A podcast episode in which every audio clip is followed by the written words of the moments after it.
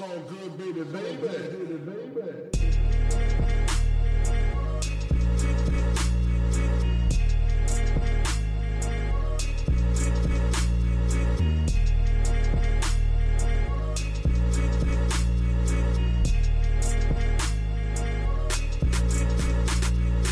Hallo zusammen, mein Name ist Jan Wehn und ihr hört eine neue Folge vom All Good Podcast. In dieser Woche ist Crader bei mir zu Gast und den dürften viele von euch kennen, weil er zu einer Zeit mit Drake Musik gemacht hat, in der an dessen Singles noch nicht ständig deutschsprachige Produzenten mitgearbeitet haben.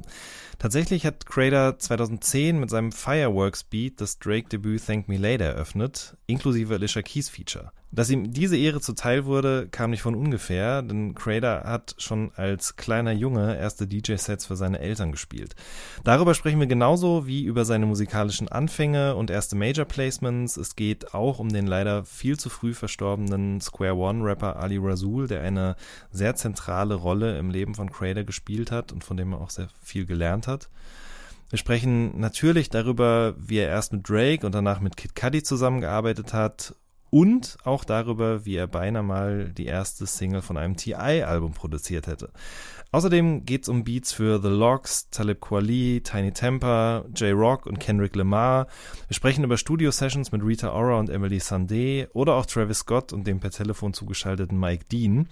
Außerdem sprechen wir noch über seine Arbeiten mit Tim Bensko, Cassandra Steen, Bibi Borelli, Ades, Teasy und es geht auch um sein neues Instrumentalprojekt DAO und Lo-Fi Beats.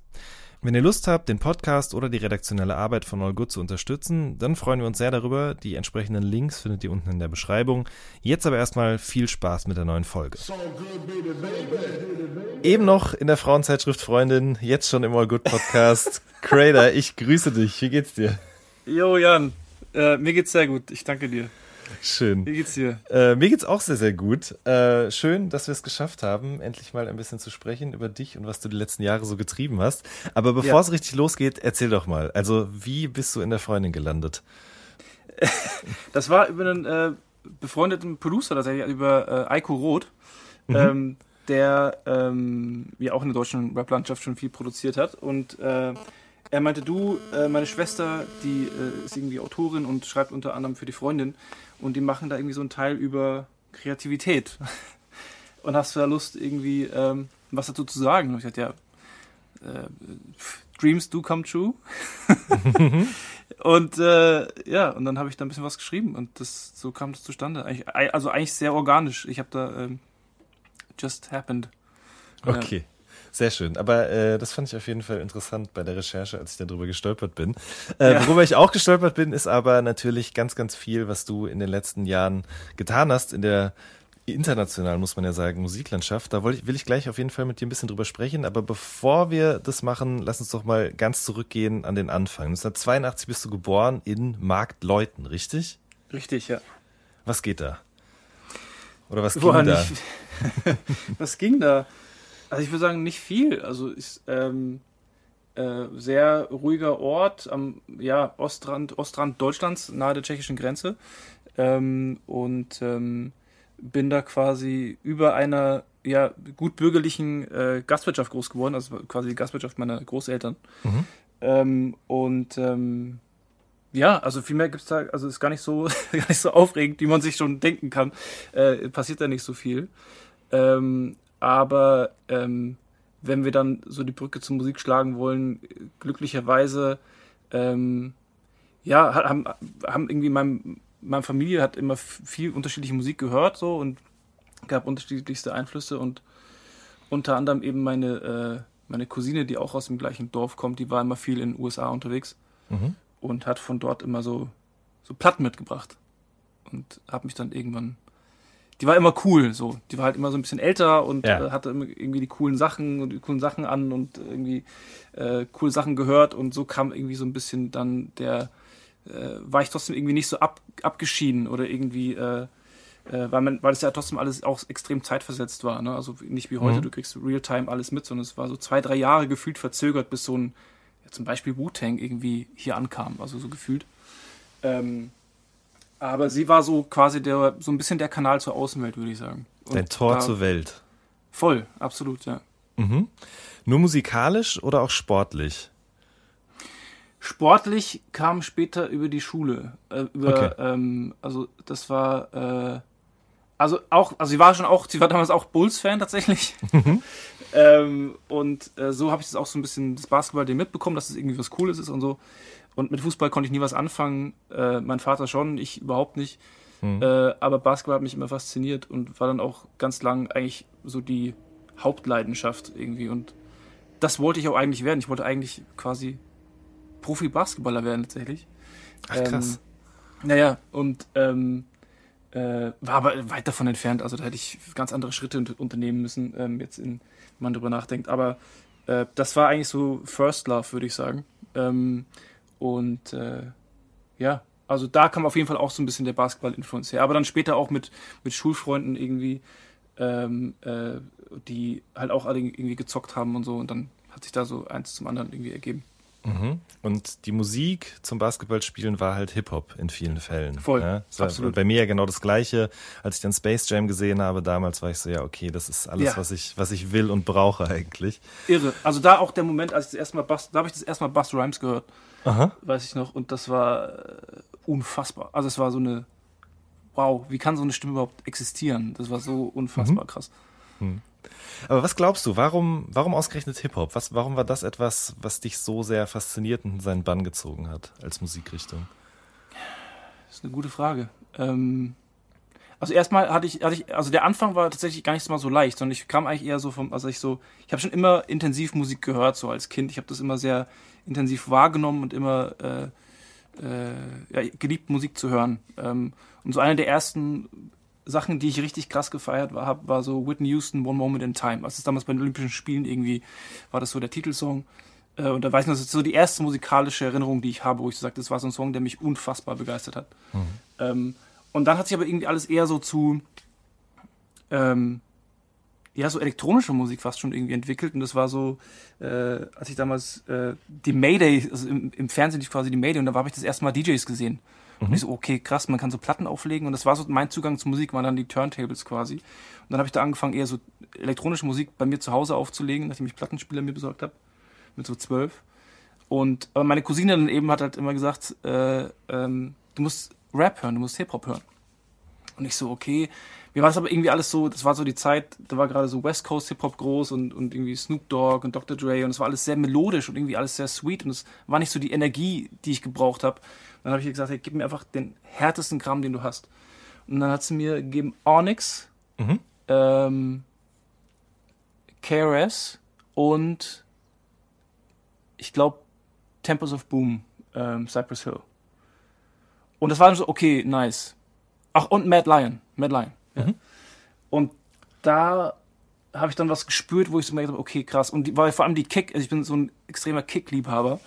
Äh, da waren die Kicks einfach groß und fett und so. Und auch bei Temples of Boom, die also eigentlich eine West Coast-Platte ist, aber trotzdem diese Breakbeats hatte und diese äh, irgendwie ein bisschen düsterere Energie.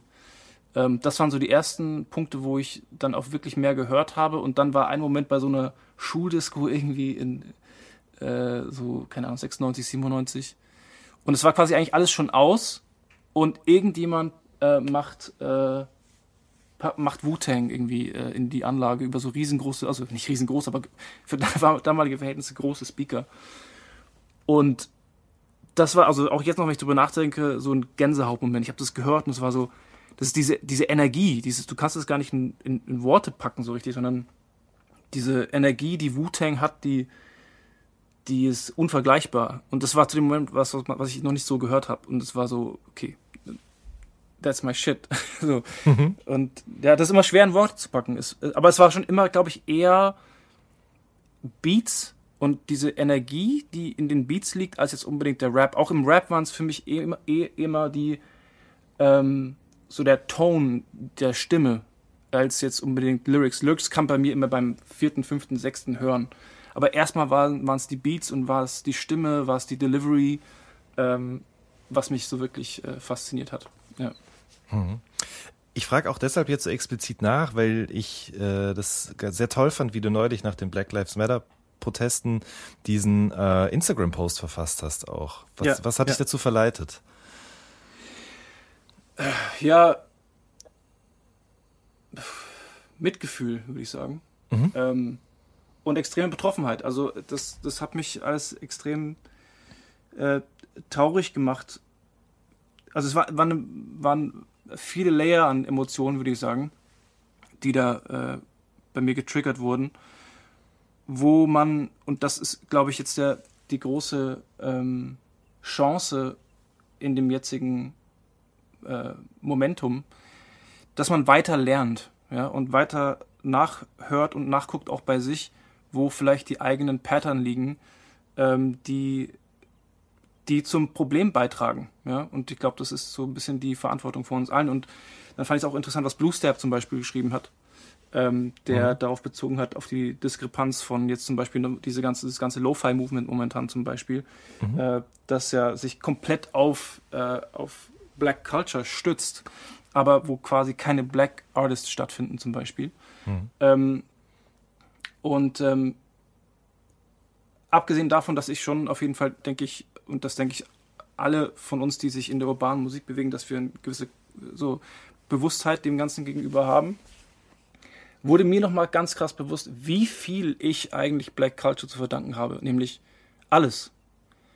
So, und, ähm, und auch, äh, als ich jetzt äh, vor zwei Jahren, oder was, nee, letztes Jahr, den Musikautorenpreis gewonnen habe für Hip-Hop und so, ähm, ich habe also ich habe einfach mein Leben zu verdanken. Ich habe meine Frau kennengelernt auf einer Hip-Hop-Jam, weißt du, ich meine, also äh, mein ganzes Leben basiert darauf und das ist Black Culture. Und es war, und da habe ich einfach nochmal reflektiert, so, woher kommt das? Warum, wie, wie, warum liebe ich das auch so sehr? Und also, ähm, und musste dem Gefühl einfach irgendwie äh, Ausdruck verleihen und auch einfach sagen, dass, ey, ich, ich bin da und ich möchte gerne was tun.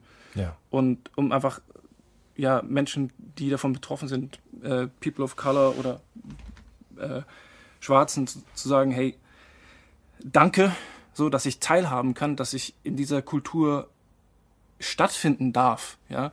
Ähm, und ähm, bitte sagt mir, wie ich, wie ich helfen kann. Und äh, das hat auch einen wirklich guten Austausch gebracht. Und auch, aber auch kritische, es gab auch kritische Meinungen gegenüber meinem Statement. Also, oder nicht kritisch, sondern schon Menschen, die sich auch, die sich erst bedankt haben und gesagt haben, hey, zum Beispiel, also das Beispiel mit, ähm, dass ich quasi in einem klei kleinen Ort aufgewachsen bin, aber das Glück hatte quasi, dass meine Schule gegenüber von einem Flüchtlingsheim war. Mhm. Und ähm, dadurch quasi verschiedenste Kulturkreise einfach in, in meiner Klasse waren und wir einfach darüber nicht nachgedacht haben, dass dem so ist, ja. Sondern es war einfach so, wir haben zusammen gelernt, wir haben zusammen gespielt, wir haben zusammen Basketball gezockt, was auch immer und haben uns darüber keine Gedanken gemacht. Aber dann hat ein anderer Artist mich darauf aufmerksam gemacht, äh, weil ich das so abgetan habe von wegen, oder er, er hatte das Gefühl, ich tue das ab, als ähm, ich, äh, ja, ich sehe so ungefähr Rassismus nicht. Und Mhm. ähm, meinte er, ich glaube, dass es deinen, deinen Freunden damals anders ging. Also der, äh, ich sage jetzt keinen Namen, aber es waren Leute aus, aus, äh, aus Kurdistan, es waren Leute aus Indien, es waren Leute aus verschiedensten äh, äh, Ländern der Welt. Mhm. Ähm, und dass deren Erfahrung wahrscheinlich eine ganz andere war ähm, als meine zu dem Zeitpunkt. Weil für mich war es alles so, ey, wir sind, wir hängen einfach ab zusammen, wir sehen keine Farbe so ungefähr. Nicht so literal, aber schon. Mhm. Ähm, aber die haben natürlich schon immer wieder auch Anfeindungen erlebt. Aber mein Punkt, den ich so ein bisschen machen wollte, war, auch wenn meine Jungs damals Anfeindungen erlebt haben, waren wir als Gruppe dann zusammen, haben gesagt, ey, what the fuck? Ja. So, und stehen dann zusammen da und können, äh, können uns helfen. So, gegenüber Ignoranz und Rassismus oder irgendwelchem Schubladendenken. Mhm. Ähm, ja, oder auch, dass äh, jemand anderes hat mich darauf aufmerksam gemacht, dass der, der POC, POC-Begriff quasi auch offensive ist. Äh, wo er mir dann Artikel dazu geschickt hat und, und ähm, wo ich mich aber auch nochmal reinlesen muss, ganz ehrlich. Mhm. Ähm, also es ist ein großer, ich denke, dass wir alle lernen müssen, so und ich Ja. und und ähm, äh, und verstehen müssen. Und ich glaube, dass das ganz entscheidend ist für die Zukunft der Welt. Also jetzt ist ein ganz großes Thema und ein ganz großes Schlagwort. Aber ich habe selber, ich habe zwei Kinder, ich habe zwei Töchter. Ähm, es ist ganz entscheidend, wie wie wir jetzt mit dieser, mit dieser Sache umgehen, aber auch allgemein mit Mitgefühl und, und äh, äh, wie unsere Kinder, unsere Nachfahren die Welt erleben werden. So. Und deswegen ist es mir wichtig zu sagen, ich sehe euch und ich sehe mein Gegenüber und ich, äh, mir ist wichtig, wie es dir geht. Und das ist, un also, und das muss man aber fast schon sagen, muss für alle gelten. Und das gilt eben nicht nur für, für Leute anderer Kulturen, sondern auch für Leute aus Deutschland. Also im Prinzip muss man auch sagen, auch der, der Buddy, den man hatte irgendwie in der Kindheit, der irgendwann den rechten Weg eingeschlagen hat, auch für den muss man da sein. So, weißt du, ich meine? Also so, so crazy wie das ist, aber ich denke, dass, dass das Schlagwort, das, das, das große Ding, das momentan fehlt zu großen Teilen in unserer Gesellschaft, ist Mitgefühl und Verständnis und Zuhören und Zeit nehmen, äh, zu verstehen und zu, zu hören, warum jemand anders verletzt ist. Ja. Ähm, und ich glaube, das war der große Punkt, ähm, warum ich diesen Post verschafft habe. Jetzt habe ich einen großen Rundumschlag, gema Rund Rundumschlag gemacht, aber äh, das ist so. Ja, that, that's the that's the reason. Ähm, ich, Dinge, von denen ich mal annehme, dass als du damals eben so acht, neun, zehn Jahre alt warst, du natürlich noch wenig Ahnung hattest. Man ist als Kind hat man ja einfach noch nicht diesen großen Horizont irgendwie. Absolut. Ja. Ähm, sondern du hast dich erstmal, damit wir jetzt auch wieder ein bisschen den Bogen zurückkommen zu deiner musikalischen Sozialisation, du hast eben halt elektronische Musik gehört, DJs gesehen, Hip-Hop gehört, äh, du hast aber auch Gitarre gelernt mal eine Zeit lang und bist glücklich gescheitert, Wow. ne? Wow, krass, krass, äh, gut recherchiert. ähm, ja, habe ich probiert. Ich habe, ich wollte, also ich wollte einen Zugang zu Musik finden ähm, und habe dann unter anderem mit 8, 9, ich weiß gar nicht mehr genau, äh, Gitarrenunterricht genommen, nachdem ich das wollte. Habe das so formuliert meinen Eltern gegenüber und die haben mir dann einen Gitarrenlehrer besorgt. Hab das aber, äh, ja, ich habe es nicht gefeiert. So, auch dieses Üben und dieses sehr stringente nach Noten spielen, das, da habe ich einfach keinen Zugang gefunden und habe dann quasi ähm, hab dann irgendwann einfach quasi gesagt, ja, äh, Mom, irgendwie ich fahr jetzt mal zum Gitarrenunterricht, hab dann die Klampfe irgendwie hinter die unsere Mülltonnen gestellt, bin zum Spielplatz gefahren und dann, als es Zeit war, quasi zurückzukommen, bin ich wieder zurück, hab die Gitarre hinter der Mülltonne irgendwie vorgeholt und wie war's? Ja, super, irgendwie. Aber das ist dann auch irgendwann aufgeflogen, logischerweise. Klar. Ähm, ja, na, ja, ich habe es probiert damals und aber das dieses der dieser Zugang über Noten hat nicht funktioniert. Also ich war auch in der Schule schlechte Musik. Also ich hatte da echt auch so einen Fünfer mal irgendwie in der achten, neunten Klasse, ähm, weil ich dieses dieses Notensystem nicht verstanden habe. Also dieses, sowohl die Rhythmik als auch die Tonalität zu dem Zeitpunkt habe ich irgendwie äh, habe ich nicht drauf bekommen. Mhm. Deswegen nehme ich jetzt mal an, war sowas wie das DJen einfacher, weil das eben nicht diesen klassischen Mustern gefolgt ist. Du hast dann auch äh, deiner Mutter tatsächlich DJ-Sets vorgespielt, ne? Richtig, ja. Ich hab, boah, Alter, bist du krass. ähm, was du alles weißt.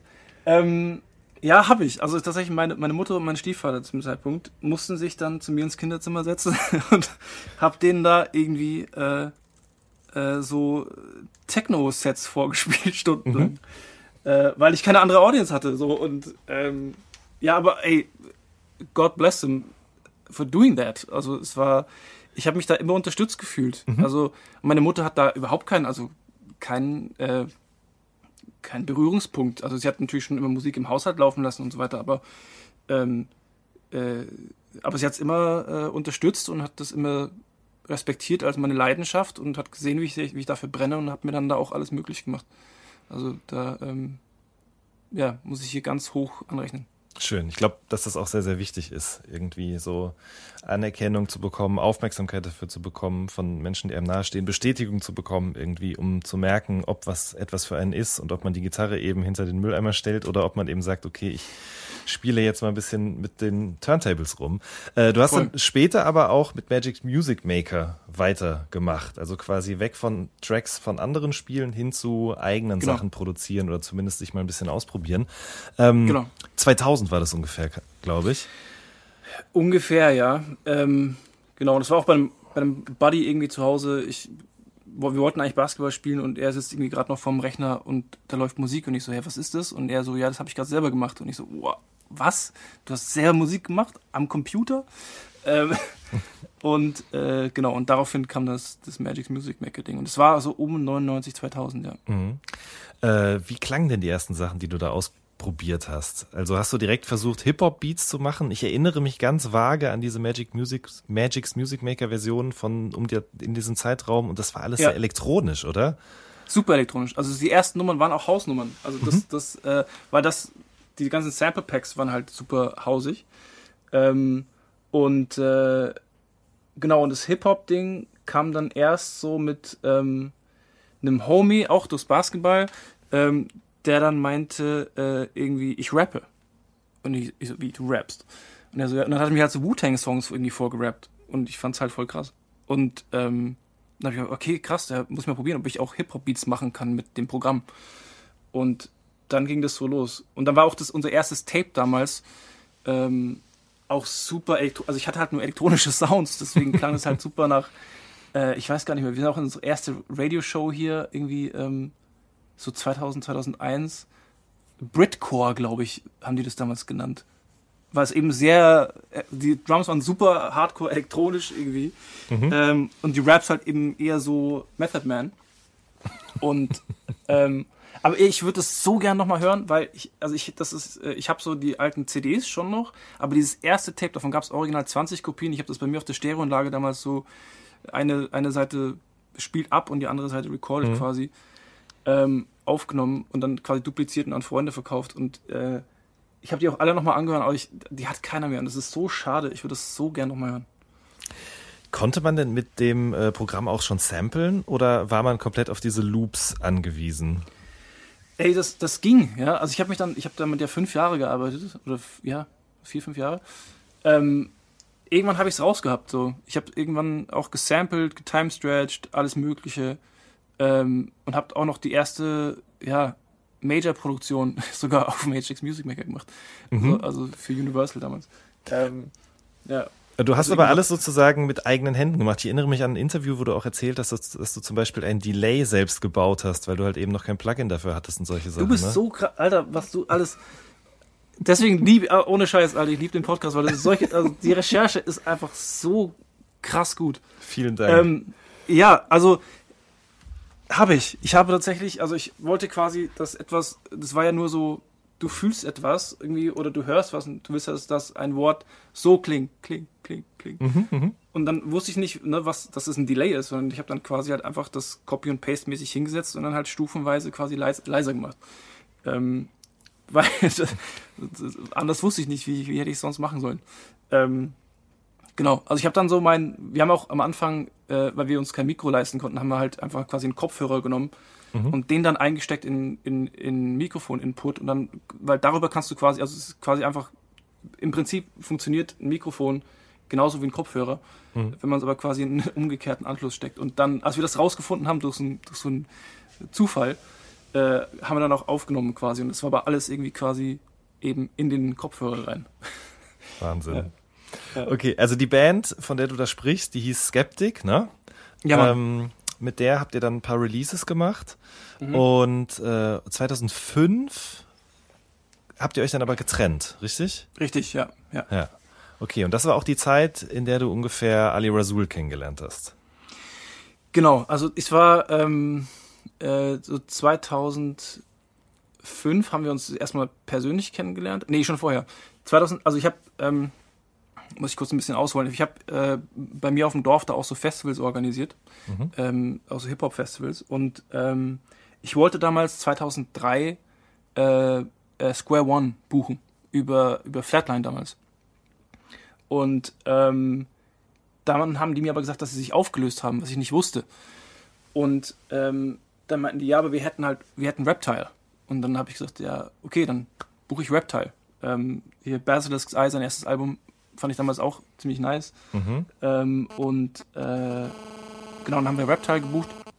Und er war dann auch da und wir haben so, eine, auch so, eine, so einen Song zusammen gemacht und so und äh, war da auch voll engagiert. Also äh, war super nice. Er hätte es auch einfach absagen können. Es war so ein kleines Festival, aber er hat es gemacht und er war dann auch super down und war, war echt nett. Und ähm, als wir dann quasi an dem Tag fertig waren mit dem Festival und seiner Show und er hat seine Gage bekommen, habe ich meinte, hey, ähm, hast du die Nummer von Ali? Und er so, äh, ja, hat er. Und hat es mir dann auch gegeben. Und ähm, weil tatsächlich seit 2000, also seit Square One Walk of Life, gab es hands down keinen anderen Rapper, mit dem ich arbeiten wollte. Ich wollte mit Ali arbeiten. That's it. Und habe halt irgendwie versucht, einen Zugang zu finden oder irgendwie einen Weg zu finden, mit ihm zu connecten. Und das war dann quasi das erste Mal, dass ich äh, seine, seine Nummer hatte und habe dann auch äh, nach viel Zögern mich getraut anzurufen. und äh, habe dann äh, 2000, ja, ich glaube, das war so 2003, habe ich ihn angerufen und gesagt, hey, äh, Ali, hier ist äh, Chris aus Markleuten, ich habe deine Nummer von Reptile. ähm, und äh, also ich glaube, härter kann man eine Introduction nicht machen. Also from there, wenn man überlegt, wie dann die History weiterging, kann man gar nicht glauben, dass es so anfing. Ähm, weil äh, die hatten ja damals auch schon, die waren sich ja nicht so richtig grüne irgendwie, Ja. äh, Adis und Ali. Und ähm, ja, aber er war super nett irgendwie und ich habe mir gedacht, hey, kann ich dir Beats schicken? Und er hat mir dann, glaube ich, ich weiß gar nicht, ob er mir damals wahrscheinlich sogar eine, eine Adresse gegeben hat, wo ich ihm dann halt so Beat-CDs irgendwie hingeschickt habe. Ähm, genau, und seitdem habe ich ihm Beat-CDs geschickt, also seit so 2003. Und dann, glaube ich, am Splash haben wir uns das erste Mal persönlich kennengelernt. Ähm, und es war auch, also ich habe quasi, als ich damals Festivals organisiert habe, äh, kam so die lokale Presse irgendwie auch zu dem Festival und die meinten, hey, hast du nicht Bock auf die großen Festivals für uns zu fahren? Ähm, weil wir da irgendwie keine Ressourcen haben. Ich so, ja klar. Und dadurch hatte ich dann quasi Backstage-Pässe für Splash etc. Ähm, und konnte dort meine Demos shoppen. Also eigentlich von dem Zeitpunkt an 2003 hatte eigentlich jeder Rapper in Deutschland ein Beat-CD von mir, die ich dort gehustelt habe halt. Ähm, aber dort habe ich das erste Mal äh, Ali persönlich auch kennengelernt. Ja. Ja. Und er wollte dann irgendwann auch mal ein Beat von dir haben. Genau, 2005. Ja. Äh, das war Ritterschlag. Das war äh, I made it. So, das war wirklich so, okay, krass. Aber Wie war das denn? Also bis dahin hat er dann öfter mal auch gesagt, äh, da da ist nichts für mich bei oder vielleicht auch gar nichts gesagt und du hast mal das als Anlass genommen, noch besser zu werden und ja, Ja. okay. Ja. Genau. Und ähm, ich habe dann äh, genau, aber er war immer, er war immer höflich. Es war immer, das war immer tough love. So, es war immer, ähm, er war immer höflich, aber hat auch gesagt so, ey, nee, ist nichts dabei und das, da muss noch irgendwie was passieren und so. Ähm, und dann habe ich am Splash 2005 äh, ihm am Freitag die neueste Demo gegeben. Ähm, und am Sonntag kam er zu mir irgendwie im Backstage und es war ja noch in hier äh, am hier äh, am See Mhm. in äh, Rabenstein, ne? Glaube ich war das. Mhm. das Raben? Ja. Ähm, genau, ich weiß auch noch genau die Stelle, wo das war. Und er kommt zu mir und sagt so, hey, den einen Beat will ich haben. Und ich so, wow. Und außerdem hat er gemeint, gemeint so, ich möchte dir gerne meine Manager vorstellen. Und dann hat er Mhm. mir Markus und Philipp vorgestellt. Und ähm, ja, und das war, also es war ein ganz prägendes Jahr. Also 2005 ähm, hat Ali den ersten Beat gepickt, hat mich Markus und Philipp vorgestellt und gleichzeitig wurde ich an der Popakademie angenommen. Ähm, und das war schon so ein sehr, sehr prägendes Jahr, würde ich sagen. Das glaube ich. Ähm, War es nicht aber auch so, dass Kitsune und Markus den Beat nicht so geil fanden? Nee, die fanden es gar nicht. Also sie hatten es gar nicht. Die, also sie haben ja auch im Nachhinein gesagt, Jahre später, die hätten das nie mit mir gemacht. Es war immer Ali, der gesagt hat, Ali hat gesagt, ich höre da was. Ja. Und, ähm, und Markus und Philipp erstmal so, ja, whatever. Ähm, ja, so war das dann. Ähm, aber es war schon auf jeden Fall, also Ali hat, hat was gehört. Philipp und Markus erstmal nicht. Philipp glaube ich schon eher, also Philipp war dann auch, ich glaube, weil wir haben unser letztes Konzert gespielt also als, als Skeptic, ähm, als Vorband von Savage. Oder war es Azad? Ich weiß nicht, aber weil ich glaube, Philipp war DJ von Azad. Hm, Das, Und- das klingt danach, ja. Ja, und ähm, der war damals auch da und wir haben quasi Vorband gespielt vor, ich glaube, es muss dann Assad gewesen sein. Ähm, und dann hat er die Beats gehört und dann Backstage meinte, meinte er zu mir, hey, sind die Beats auch von dir? Also quasi von Skeptic. Ich so, ja, das sind auch alles Beats von mir. Und da hat er, glaube ich, so gefühlt, okay, da geht auch noch was anderes. Aber ich glaube, das hat noch längere Zeit gebraucht, bis dann so richtig so, ey, okay, ähm, let's go. Ne? Aber es war erstmal schon so, äh, erstmal waren sie Skeptik. Okay, und, und Ali war dann derjenige, der dir vielleicht auch so ein bisschen eingeflüstert hat, dass du dich mal ein bisschen öffnen solltest im Bezug auf neuere Einflüsse oder andere Einflüsse und so auch. Ist das, stimmt das Voll. so? Ja. Ja, voll. Also es war, er hat so gemeint, es ist zu Backpack. Also Backpack war ja damals das große Thema. Irgendwie zu Quali, zu sehr Quali, zu sehr Common, zu sehr all das, was mich auch sehr geprägt hat. Ne? Also diese Zeit um 2001, äh, like, like Water for Chocolate, äh, Walk of Life, ähm, ähm, äh, Reflection Eternal, das waren für mich super prägende Alben. Und das war auch so der Sound, der mich schon so geprägt hat. Ähm, und äh, und ähm, ja, und die, so Beats habe ich zu dem Zeitpunkt gemacht. Und der dann, dann hat halt Alice mir gesagt, hey, nee, du musst irgendwie mal gucken. Musik hat sich weiterentwickelt, so, schau mal, da gibt es neue Dinge, wie zum Beispiel, ich weiß gar nicht, was zu dem Zeitpunkt, so 50, glaube ich, kam gerade. Oder was? Das war, glaube ich, Ja, der war schon draußen, glaube ich. Ja, Aber, ja. ja. Okay. Mhm. Genau. Okay, so, und ihr habt dann äh, zusammengearbeitet für Opium 2, den Genau, wir haben schon angefangen, eigentlich vor der Opium. Also war, ich weiß gar nicht, ob da schon klar war, dass, dass die Serie Opium heißen wird, aber wir haben dann einfach angefangen, äh, Sachen zu machen. Ähm, und er hat dann so die ersten Beats gepickt, aber er hat ja damals schon super viel mit Monroe. Also der hat ja, die hat ja, keine Ahnung, 30, 40 Songs, also so völlig crazy. Hm. Und ich bin dann da so reingekommen und habe so angefangen und dann hatten wir so zwei, drei Tracks und so ähm, äh, äh, das ging eigentlich relativ langsam los. Und er hat, aber auch super sorgfältig gepickt. Also, wenn ich ihm Beats geschickt habe, hat er vielleicht einen pro Monat irgendwie rausgenommen, während, während er bei Mono eigentlich die ganze Zeit war und die haben Sachen gemacht. War es für mich erstmal so äh, einen Weg reinfinden und einen Weg zu finden, okay, wie, wie arbeiten wir zusammen. Ich hatte auch noch keine so richtige Erfahrung mit Vocal Recording und dem Ganzen, also ab, abgesehen von Rappen in den Kopfhörer. ähm, deswegen war das für mich auch noch alles äh, Learning Curve quasi. Mhm. Ähm, aber so ging es los. Ich weiß gar nicht, war auf Opium 1 war, glaube ich, noch gar nichts für mich. Erst auf Opium 2. Nee, erst auf 2, 2006, ja. ja. Genau. Ähm, und da war ich wahnsinnig stolz drauf. Ähm, äh, ja, das war harter, harter Moment. Ich höre die Sachen auch nach wie vor super gerne. Ja klar, ich meine, wenn du das, was du vorhin gesagt hast, das war der erste Rapper hierzulande, mit dem du zusammenarbeiten wolltest und dann pickt er nicht ja. nur ein Beat, sondern du bist dann auch noch auf einem Release von ihm drauf. Das ja. ist natürlich schon wirklich ein Ritterschlag. Ähm, ja. Wer waren denn die Kings and Crooks? Kings and Crooks, ich hoffe jetzt, also es war auf jeden Fall Ali, klar, als Head, äh, Markus Ernst, ähm, aka The Germinator. Mhm. ähm, dann äh, Kitsune, Philipp und äh, Monroe, der aber so Halbmitglied war, gar nicht so, ähm, so, äh, so ich, ich glaube, er wollte, ich, ich, will jetzt da nichts sagen, was nicht stimmt, ähm, aber er hat da, glaube ich, auch sein eigenes Ding so ein bisschen geplant, deswegen war er nie so volles Mitglied von Kings and Crooks.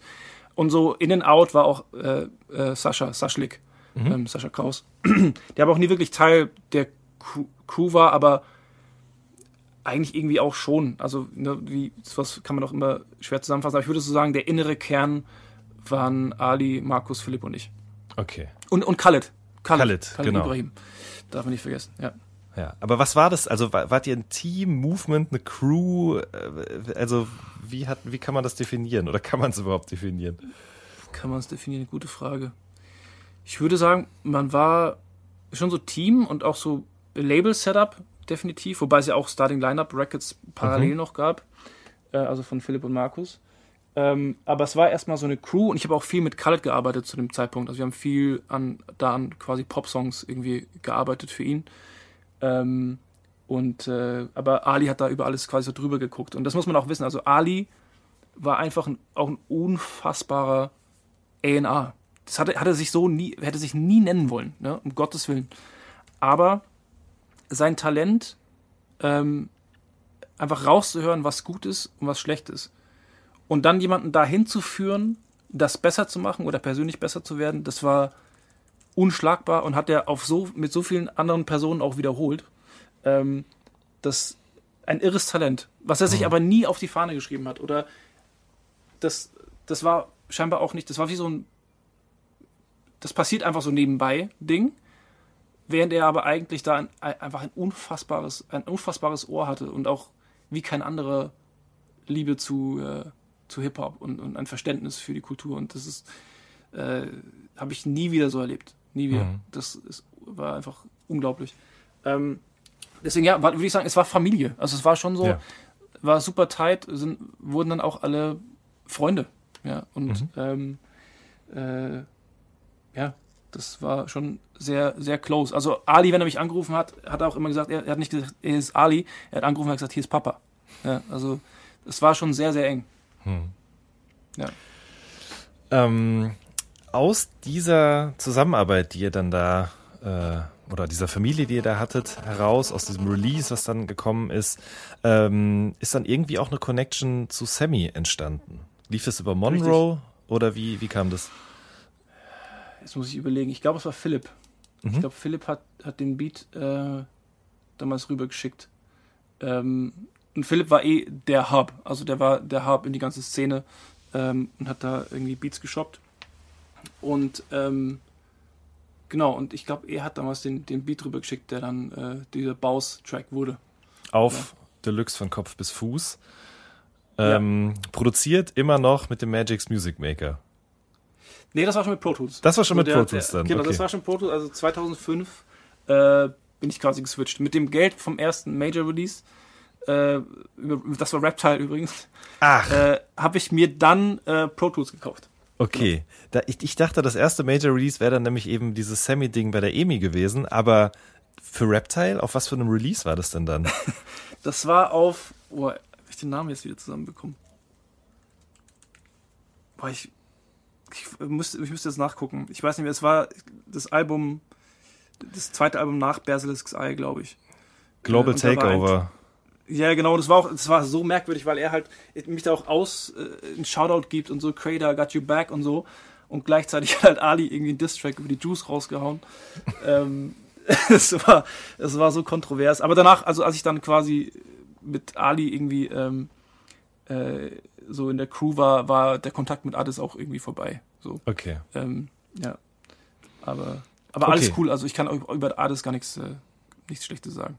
Mhm. Okay, aber das heißt, Sammy Deluxe und auch die Ali-Sachen schon mit Pro Tools gemacht. Ähm, Du hast gerade gesagt, dass du dann auch an der Pop-Akademie angenommen wurdest in diesem Jahr, in dem das alles passiert ist. Ne? Ähm, Ja. Bevor wir darüber sprechen, ich erinnere mich auch daran, dass du irgendwie zu der Zeit bei einem Videospielehersteller gearbeitet hast. Ist das richtig?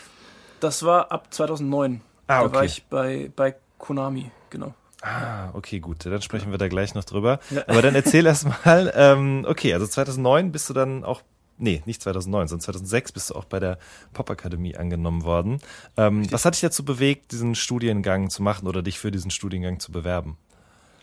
Ähm, ein ehemaliger, äh, nee, nicht ein ehemaliger, sondern ein Kumpel, ähm, hat äh, dort schon studiert, Daniel Nitt, äh, der mittlerweile ähm, Mark Forster unter anderem produziert. Mhm. Ähm, der kam aus der gleichen Ecke und der hat damals das Skeptic äh, Albumcover gemacht. Ähm, und äh, dadurch kannten wir uns. Und er war quasi im ersten, ersten Jahrgang Pop Academy und äh, er hat mich angerufen und gesagt, hat mir davon erzählt und gemeint, ey, du musst hierher. So, das ist äh, dein Spot. Und ich habe zu dem Zeitpunkt äh, internationales Management studiert. Ähm, äh, und ähm, also quasi ab 2004 habe ich internationales Management studiert. Ähm, und äh, wusste aber ab der ersten Wirtschaftsmathe-Vorlesung, dass ich unfassbar scheitern werde. Und das war überwältigend. Ähm, und habe dann eigentlich da schon nach Alternativen gesucht. Und ich weiß nicht mehr, wie es zustande kam, aber er hat mir dann damals davon erzählt äh, und hat gemeint, dass das doch geil für dich wäre und dass das hier der erste Studiengang ist für Producing auch und dass man keine Noten kennen muss. Äh, und äh, ich so, okay, krass. Und dann habe ich es mir angeguckt vor Ort. Fand es aber echt wack, muss ich dazu sagen. Ich war da so bei so äh, Open Doors irgendwie und dann war da einer der Dozenten, der das da so relativ überheblich irgendwie erklärt hat, was da passiert und ich war da super abgeturnt. Und ähm, habe dann aber irgendwie trotzdem zwei Tage vor Abgabe habe ich äh, vor, vor äh, f- äh, ähm, Ende der Frist quasi, wo man sich bewerben kann, ich gesagt, okay, ich fuck it, ich schick's einfach hin. Ähm, und ja, dann wurde ich eingeladen zur Aufnahmeprüfung. Ähm, da gab es dann auch Musiktheorie-Test, den ich aber definitiv kläglich, äh, also die haben quasi am Klavier Noten vorgespielt und die mussten dann Oh notieren. Ja. Also da, definitiv hat das, das war nicht der Punkt, warum ich da angenommen wurde, weil das konnte ich schlichtweg nicht, kann ich auch bis heute nicht. Ähm, und ähm, äh, aber ich habe dann eben auch live performt. Ich habe zu dem Zeitpunkt auch noch gerappt, was sehr wenige nur wissen. Und habe Mhm. dann da quasi äh, mit meiner Band performt und gedjed und das auch produziert und so. Und das war dann, glaube ich, der Punkt, warum sie mich auch angenommen haben. Okay, so. Und dann hast du da studiert, aber parallel dazu auch immer noch weiter Musik gemacht, ne? Ähm, Genau, ja. ja. 2008 war, hast du zum Beispiel ein Beat auf dem Saat-Album Boah, krass, ja, habe ich. Ja, hatte ich. Ja. Wie kam die Connection zustande? Das war auch Philipp. Das Okay. war auch Philipp. Mhm. Der hat damals mit, äh, ich weiß nicht, ging das über Chakusa? Ich weiß nicht, aber mit Chakusa kam irgendwie der Draht, glaube ich, zu äh, hier dem Bushido Camp. Wie hieß- Er ist guter Junge und Genau. so. Ähm, und dann ist es irgendwie Babasat gelandet. Aber wie das dann intern da gelaufen ist, weiß ich gar nicht mehr. Aber das war auch Philipps Connection. Ja, der hat auf jeden Fall gehustelt. Der Ähm, hat gehasselt ohne Ende, ja. unter anderem auch mit diesem Victory 4 Album. Ähm, Also es gab natürlich auch vorher noch ein paar Mixtapes und so weiter und so fort, aber ich glaube, das Album war schon so ein bisschen wichtig irgendwie, auch was deine nächsten Steps anging. Da waren Terminology drauf, Chic Luch, Stat Quo und so weiter. Und Ja. Philipp hat diese Features ja auch alle bekommen, weil er regelmäßig in den USA war? Oder wie, wie kam das überhaupt zustande? Ja, Philipp war, also so habe ich ihn auch kennengelernt. Also er ist einfach immer zweimal, dreimal im Jahr nach New York, ähm, um da irgendwie in Touch zu bleiben, um äh, für ihn war es halt immer als DJ wahnsinnig wichtig, irgendwie den neuesten Sound zu haben. Und ähm, ist da immer rüber, äh, hat da gechillt. Also er, er liebt einfach auch New York. Also zu dem Zeitpunkt war, also das war einfach, ist so seine zweite, zweite, zweites, zweite Heimat gefühlt. Und ähm, war dann da immer drüben und äh, hat sich da die neuen, neuesten Vinyls geholt und so. Ähm, und dementsprechend auch Connections gemacht. Ähm, wie genau, I don't know, muss man ihn da doch mal persönlich fragen. Oder nee, ich glaube, er war ja schon bei dir. Er war schon mal Er zu hat- Gast, äh, richtig, genau. ganz genau. Ähm, aber ja, seine Liebe äh, für, für Hip-Hop auch da ähm, ist einfach unfassbar und hat halt einfach das da auch gebraucht und aufgesogen äh, in New York und ähm, dementsprechend Connections gemacht und die, so wie ich das mitbekommen habe, die Artists in USA fanden es halt super spannend, auch in Deutschland stattzufinden und er war dann zum Zeitpunkt auch, glaube ich, äh, Shady, Shadyville DJ Mhm. oder wie das Camp genau heißt, ich weiß es nicht mehr genau. Ähm, und ähm, ja, hatte da auch ein super, super Standing ne, und hat nach wie vor ein super Standing. Ähm, und deswegen war das für die alle super spannend. Und dann gleichzeitig gab es meine Beats, ähm, was natürlich dann sehr gut zusammengepasst hat. Und ähm, er hat da super viele Sachen klar gemacht. Äh, Stat Quo haben wir dann auch in Frankfurt zusammen Session gemacht, was auch super inspirierend zu, war zu sehen, ähm, wie mal so ein US-Rapper einfach performt ne? und wie schnell die, Leu- die da schreiben und was da für eine Energie am Start ist. Ähm, das war schon eine krasse Lernerfahrung. Du bist aber auch mit ihm zusammen dann in die USA, oder? Genau, genau. Das war auch, das war auch Ali. Also Ali hat so gemeint, ey, du musst äh, in die USA. So, du musst nach New York, du musst sehen, was Hip-Hop ist, du musst da ein Gefühl dafür bekommen. Ähm, und äh, genauso ab 2000, ah, ich weiß nicht, 6, 7 bisschen, bin ich dann auch immer mit. Ähm, und haben da gehustelt, haben äh, versucht, irgendwie Meetings klar zu machen, mit A&Rs äh, äh, Sessions zu machen. Ähm, ja, der ganz normale Hustle halt. Ne? Und wenn dann halt mal ein Tag frei war, dann hat man halt einfach im Hotelzimmer irgendwie Beats gemacht. Mhm. Ähm, genau. Und äh, das war so, ja, die Zeit um 2006 bis 2009, würde ich sagen. Ja. Wie war das dann da zu hasseln? Also ich stelle mir das wahnsinnig anstrengend und oft auch unglaublich enttäuschend vor. Ja, war es auch. Also es ist, äh, ne, New York ist einfach ein hartes Pflaster. Also das, also es, es wird nicht tougher. Also das, ähm, auch so A&R-Meetings, it's cold as fuck. Ist, also nicht durchgehend, ne, aber es ist, ähm, es ist auf jeden Fall ein hartes Pflaster. Ähm, so A&R-Meetings, wo du halt dann irgendwie der A&R guckt nur auf sein, auf sein Bildschirm und du spielst so einen Track nach dem anderen vor und der schaut dich halt nicht mal an, sondern er schüttelt nur mit dem Kopf. Und das Schütteln mit dem Kopf meint quasi skippt. Und Krass. Äh, also so richtig Hardcore. Ähm, und eine Zeit lang haben dann noch, hat dann noch Philipp und Markus irgendwie die Beats ausgewählt und ich war halt so mit da. Und irgendwann habe ich das selber gemacht und das war, glaube ich, eine der ersten Meetings, wo ich dann quasi selber die Sachen vorgespielt habe und selected habe, wo der Typ halt dann so eiskalt einfach nur so am Tisch sitzt und so, nee, nee, nee, nee. ähm, ey, super, aber auch einfach krasse Schule. Also kann man, ähm, das hat mir einfach so viel äh, gezeigt, was, was das Game halt ist und was es bedeutet. Ne? Und was es bedeutet, da stattzufinden, auch auf dem Level. Ne? Ähm, muss man schon ein paar Punches auf jeden Fall hinnehmen. Ähm, und, äh, und dann aber auch wieder aufstehen. Ne? Also ich war auch, ich hatte auch mit Ali Phasen, wo er mir dann einfach gesagt hat, ey, ganz, ganz klar, so, ey, was du mir da, da geschickt hast, ist Kacke. So, mach nochmal. Also da waren echt Momente, wo ich verzweifelt war, wo ich so, ey, ich krieg's einfach nicht hin. Ich, das reicht nicht. Mhm. Aber ich glaube, dass äh, so im Nachhinein eben dieses Resolute und immer wieder zu sagen, nee, ich mach weiter und ich, ich äh, es gibt einfach nichts anderes für mich, dass das äh, sehr, sehr ausschlaggebend ist für den Punkt, wo ich auch jetzt bin. Und, und äh, ja, also Mhm. das ist so, eine, denke ich, auch eine Grundeinstellung, die mir sehr gut getan hat. Ähm, und ähm, Es hat sich Ja, auch eine ne? ja, definitiv. Also eine relativ kurze Recovery-Time, würde ich sagen, von so Hits, die mich schon erstmal treffen, aber dann auch wieder, kann ich mich relativ schnell wieder äh, aufbauen.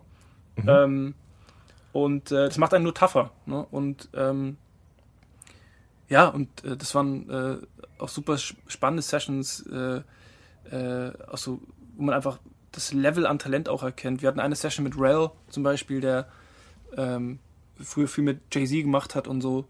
Und mit so einer Person halt im Raum zu sein, die quasi mal mit Jay-Z im Raum war, ja, oder mit, bei, bei, bei Rockefeller gesigned war, um dann zu sehen, dass der einen kompletten Song einfach schreibt, nicht einmal singt und geht in die Booth und performt den kompletten Song, ohne einmal zuvor gesungen haben, zu haben, sondern hat sich den kompletten Song einfach im Kopf ausgedacht und geht in die Booth und performt das Ding, war so, wow. So, that's the level. Weißt du?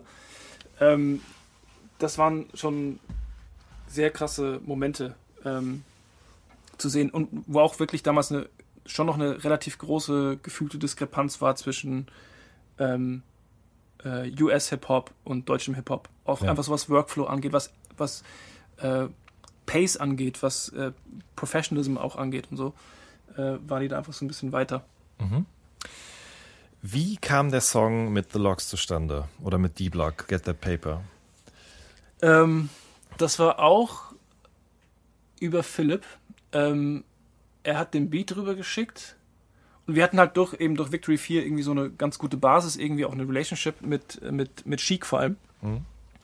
Und ähm, irgendwann meinten die ja, äh, dass halt die nächste Single, irgendwie die nächste D-Block-Single wird irgendwie der Beat. Und zu dem Zeitpunkt war es so, du hörst halt dann nichts mehr, bis halt dann der Track rauskommt, so und dann äh, ähm, kannst du ähm, kannst du froh sein, wenn es was geworden ist Ja. ungefähr. Ähm, aber ich weiß noch ganz genau, dass ähm, die Premiere war auf Hot 97 und ich war damals, ich habe quasi nach der Popakademie konnte ich noch nicht direkt von der Musik leben, ähm, deswegen war ich bei Konami im, im Office Mhm. und habe da irgendwie so äh, Handy-Games gearbeitet mit im Marketing. Und ähm, dann lief die Premiere quasi und ich war an meinem Desk so und Philipp schreibt mir irgendwie dann was auf Blackberry Messenger. So, ey, irgendwie Premiere ist gleich auf Hot 97 und ich mache mir so meine Ohrstöpsel rein und mache gerade, arbeite eigentlich gerade bei Konami und höre halt irgendwie, also Jada Kiss halt auf dem Beat von mir. Und das war so, okay, crazy. Und auf Hot, Ni- Hot 97 war halt damals die Radiostation. Mhm. Und so, okay, wow. Ähm, auf einmal ist die Welt so gefühlt geschrumpft. So, es war so, ah, okay, das ist, es ist möglich, da mitzuspielen. So. Ja. Es, äh, und nicht nur quasi die zu uns zu holen, sondern da auch wirklich drüben stattzufinden. Ähm, und ähm, ja, und das war äh, auf jeden Fall ein guter Moment so. Das glaube ich. Wie äh, lief das denn dann so paperwise ab eigentlich alles? Also man, man könnte ja auch sagen, dass alleine dieses Lied überhaupt zustande gekommen ist, Jada Kiss auf einem Beat von dir, das ist schon krass genug, aber also wurde man da irgendwie für entlohnt? War das ein Buyout oder wie lief sowas ab? Da lief gar nichts. Also es war wirklich so, du konntest froh sein, dass die auf dem Beat rappen. Ja, so ist es. Also, Ja. ähm, es war, glaube ich, auch so ein bisschen Return the Favor, weil Mhm. ja Chic quasi auch auf Victory 4 war. Ähm, aber ähm, da gab es nie Paperwork, da wurden auch nie, also es lief ja auch wirklich super krass auf Hot 97, aber da kam auch publishing-mäßig nichts rum. Ähm, aber ja, da- das, das war schwierig, ist auch leider schon immer schwierig. Also quasi diese erstmal das mit den Verträgen hinzubekommen und dann, äh, die ja auch sehr umfassend sind. Also wir reden über 25, 30 Seiten äh, von, von Produzentendeals. Mhm. Ähm, und äh, aber The Logs und also D-Block haben damals ja Indie gearbeitet, das heißt, da kam einfach kein äh, Paperwork und ähm, wenn du selbst wenn du sagst irgendwie ja okay dann kriegst du halt irgendwie Summe X wirst du es wahrscheinlich nicht bekommen und du wirst auch nicht nach Yonkers fahren um dir dein Geld zu holen das, weißt du also ähm, kannst du in der Juice-Bar irgendwie von den Jungs warten, bis da irgendwie äh, bis jemand rumkommt. Und dann werden die definitiv kein Geld geben. Also, ja, es war, das war schon so for the credit, würde ich sagen. Also, mhm. ähm, klar wäre es schön gewesen. Also, die haben definitiv auch Geld damit verdient. Ähm, aber ich persönlich noch nicht. Ähm, ja. Aber ist auch cool. Also, ich, ich habe da auch keine, also, äh, das war, ähm, ich glaube, diese Dues muss man payen, mhm. Ähm, um da zumindest zu dem Zeitpunkt, ne, war es einfach so, das war schon ein krasses Ausrufezeichen. Ne? Da gab es nicht viele, die da drüben stattgefunden haben an deutschen Produzenten und das war schon so ein, so ein Statement, würde ich sagen. Und auch nach wie vor. Ne? Also das ähm, ist auch einer meiner äh, äh, einfach auch ein, auch ein ja auch so ein Ritterschlag, ne? Also Jada und natürlich und auch, auch Styles und auch Chic, ne? Super krass, aber Jada war halt so auch eine der krassesten Stimmen im Hip-Hop zu dem Zeitpunkt, ja. Mhm. Und ja, ja, und du warst vor allen Dingen nicht mehr einfach nur der Produzent, der es in Amerika versucht, sondern du warst halt der Produzent, der mit The Locks zusammengearbeitet hat. Richtig. Und ja. dann danach oder parallel dazu, das wirst du mir jetzt gleich hoffentlich erklären können, auch derjenige, der auf dem Kid Cudi Album einen Beat platziert hat. Ähm, Richtig, ja. Wie, wann, wann hast du gemerkt, dass da vielleicht was gehen könnte? Ähm, also Cudi habe ich erfahren, ich, es kam, glaube ich, 2009 raus im mhm. Sommer. Mhm. Ähm, und original zwei Monate bevor das veröffentlicht wurde, haben wir einen Anruf bekommen von Universal Records ähm, New York. Äh, hier, ähm, ihr seid auf dem Kid Cudi Album, wir würden euch gerne das Paperwork schicken. Und wir so, hä? Das muss ein Fehler sein, schickt uns mal den Beat. Dann haben sie uns den Beat geschickt und ich so, okay, krass, ja, das ist ein Beat von mir. Und äh, da mussten wir erstmal, es hat dann echt eine Zeit lang gedauert, um rauszufinden, wie der da gelandet ist. Also okay. Ähm, es war auch wieder Philipp, der an einem Manager, ich weiß nicht mehr genau den Namen, äh, er wird es dir wahrscheinlich sagen können, ähm, äh, den Beat gegeben hat, der damals noch einen ganz anderen Artist gemanagt hat. Und er war aber dann später der Manager von Chip the Ripper, damals noch, jetzt King Chip. Mhm. Ähm, und hat den Beat an ihn gegeben. Und Chip the Ripper war der beste Freund äh, von Cuddy. Und ähm, er hat Cuddy den Beat gezeigt, irgendwie. Äh, der, der, Beat ist von 2007, also Januar 2007 habe ich den Beat gemacht und 2009 kam es raus. Also er war dann quasi schon zwei Jahre alt.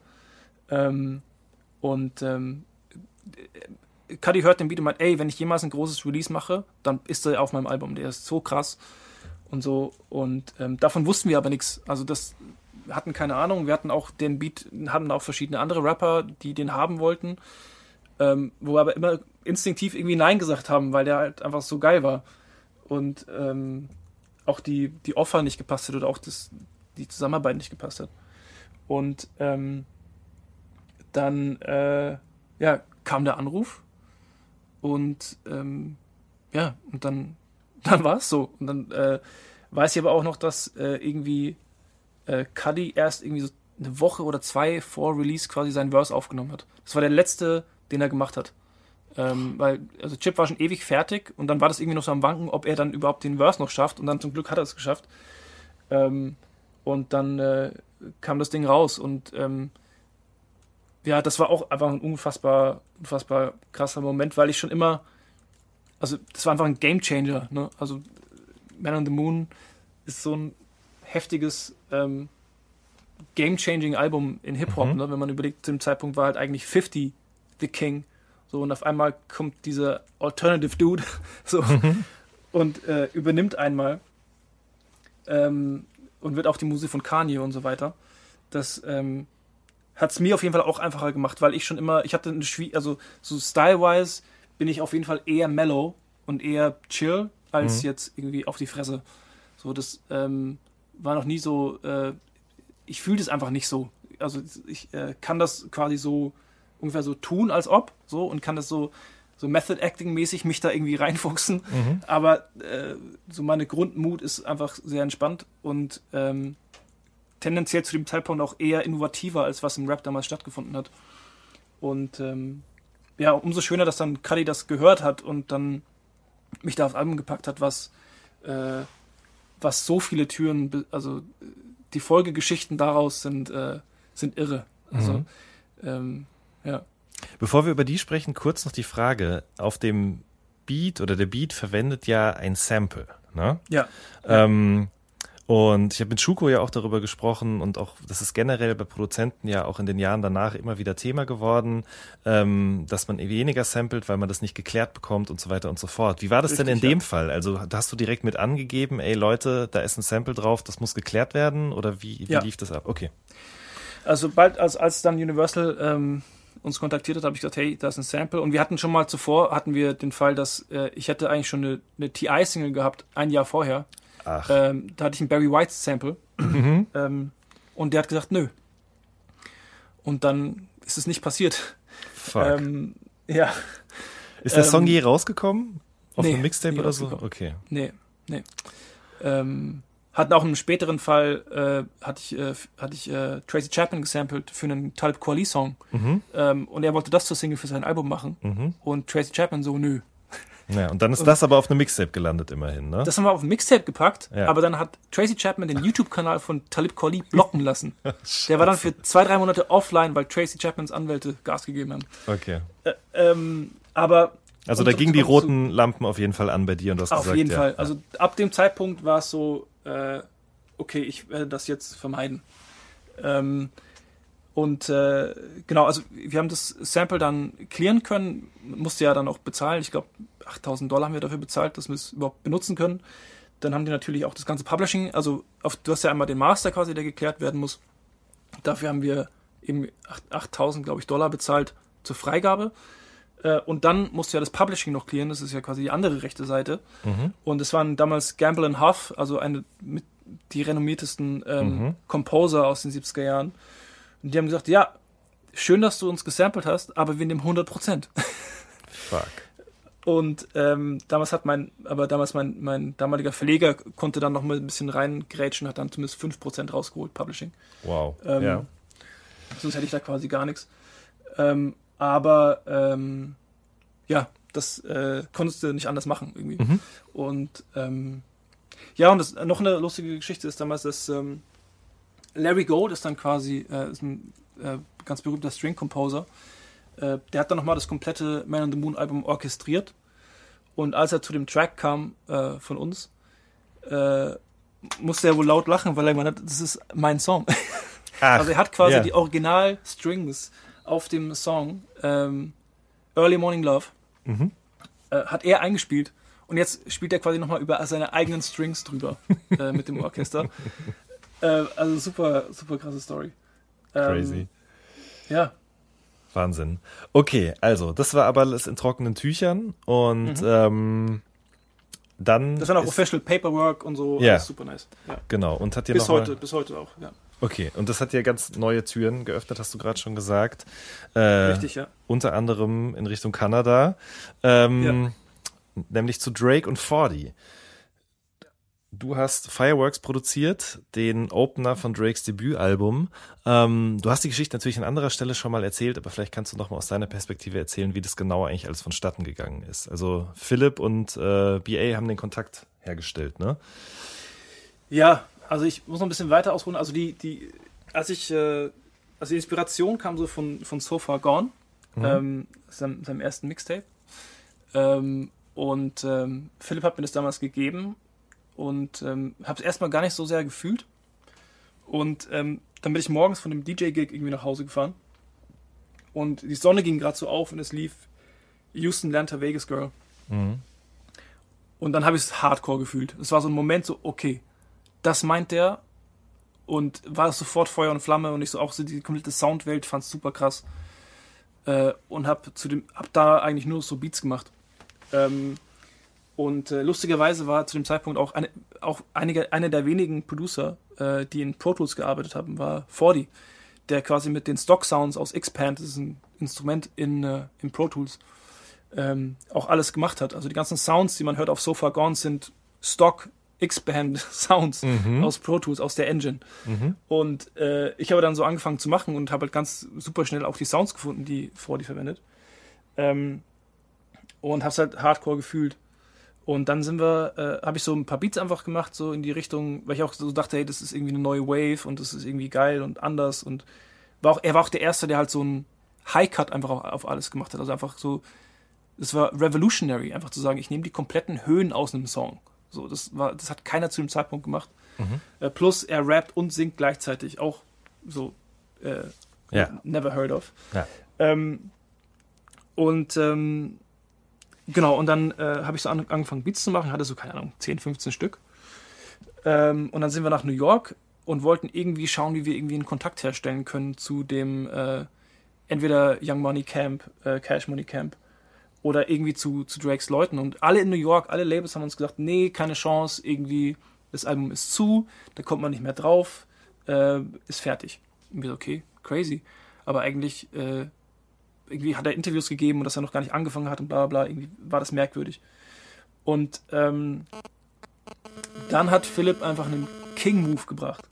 Und zwar hat er, ich weiß gar nicht, ob ich es verraten darf, aber ich sag's jetzt einfach, zur Not holen wir uns Clearance. Ja. Ähm, wir haben keinen Draht bekommen.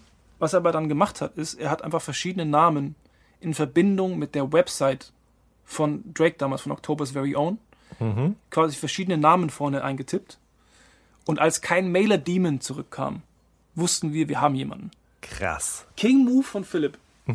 Also, äh, ich wäre da niemals drauf gekommen. Ja? Ähm, aber er hat es gemacht und als kein Mailer Demon zurückkam, wussten wir, wir hatten jemanden. Und dann, ähm, weiß ich nicht, nach zwei Monaten ähm, hatten wir dann, äh, hat Oliver zurückgeschrieben, damals äh, Drakes, weiß, ich glaube ich, Manager war er noch gar nicht. Mhm. Aber ähm, äh, und hat gemeint so, hey, äh, den einen Beat, äh, den wollen wir machen und äh, Fordi würde gerne irgendwie Creator anrufen.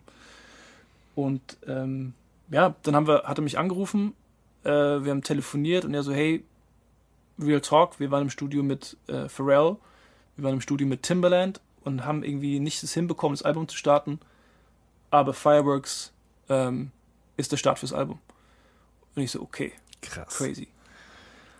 Ähm, und ähm, ja, und dann ähm, haben wir, glaube ich, noch so ein, zwei Mal telefoniert und dann war ganz lange Funkstille. Das war so im Oktober 2009 oder so. Ähm, und dann war er nicht mehr erreichbar und es war so, ey, keine Ahnung, was da passiert irgendwie.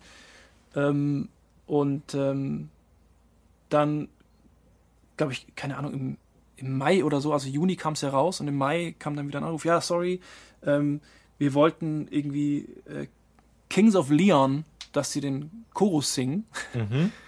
Äh, und die wollen irgendwie nicht. Ich so, okay, fuck. Alter, jetzt ist es schon wieder so irgendwie, dass der Song nicht fertig wird. Und ähm, dann war es eine Woche vor Abga Masterabgabe. Und ähm, Drakes Verses waren fertig. Er hat mir das auch, er hat mir das quasi über, weiß gar nicht, Sky, was, was war das, Skype oder so, also auf, über irgendeinen Videochat hat er mir das vorgespielt aus irgendeinem Hotelzimmer iChat. die Verses. iChat wahrscheinlich, stimmt, ja. Ja.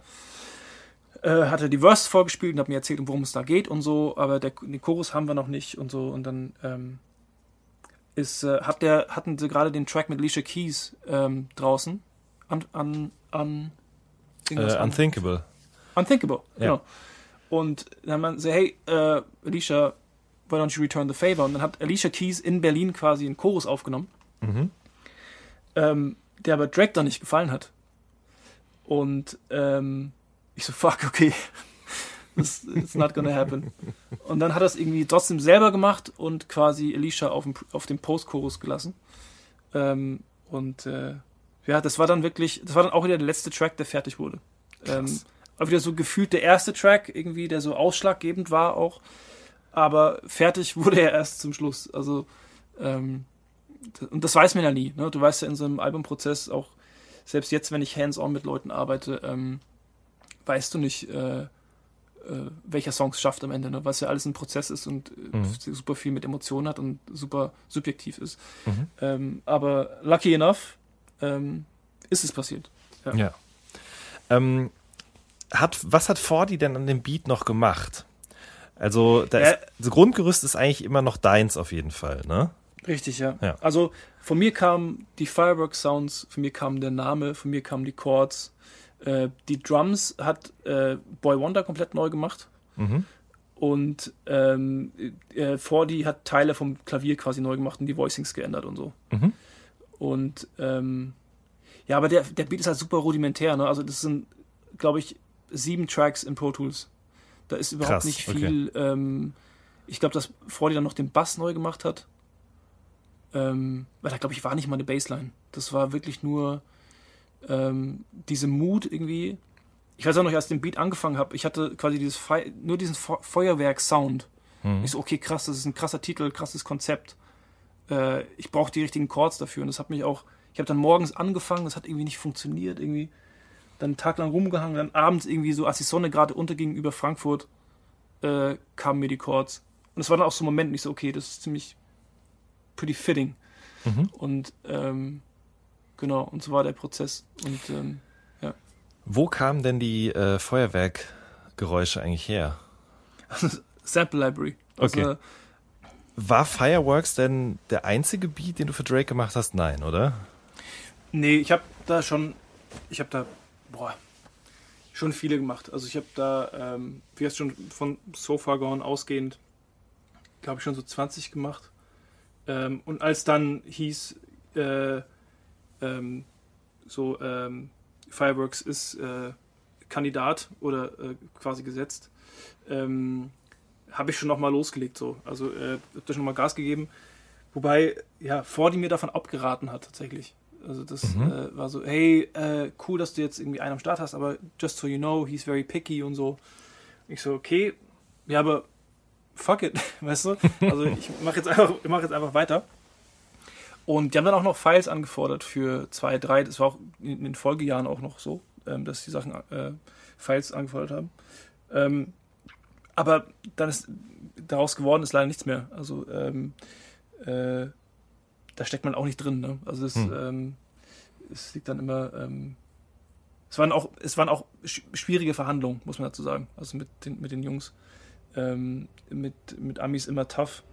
Ähm, und da war halt super viel Druck drauf auch. Und ähm, äh, ja, also sie mussten uns so ein bisschen den Credit auch erkämpfen, muss man sagen. Äh, Mhm. dass man da auch genannt wird und dass das äh, den Share auch, dass man den hält, ja, weil theoretisch ist auf der kompositorischen Seite alles von mir gewesen, ja. Mhm. Äh, und dann will jeder irgendwie einen Teil vom Kuchen abhaben und du, dein Share wird weniger und weniger und weniger. Das heißt, es war auch, es war politisch auch heikel, ne? Also so die, die, die Gratwanderung zu finden, hey, aber guck doch mal, das sind doch die Fakten, ja. Mhm. Und gleichzeitig hast du auf der anderen Seite quasi den Gatekeeper, ja, der sagen kann, ja nö, weil ich habe den Zugang zum Künstler.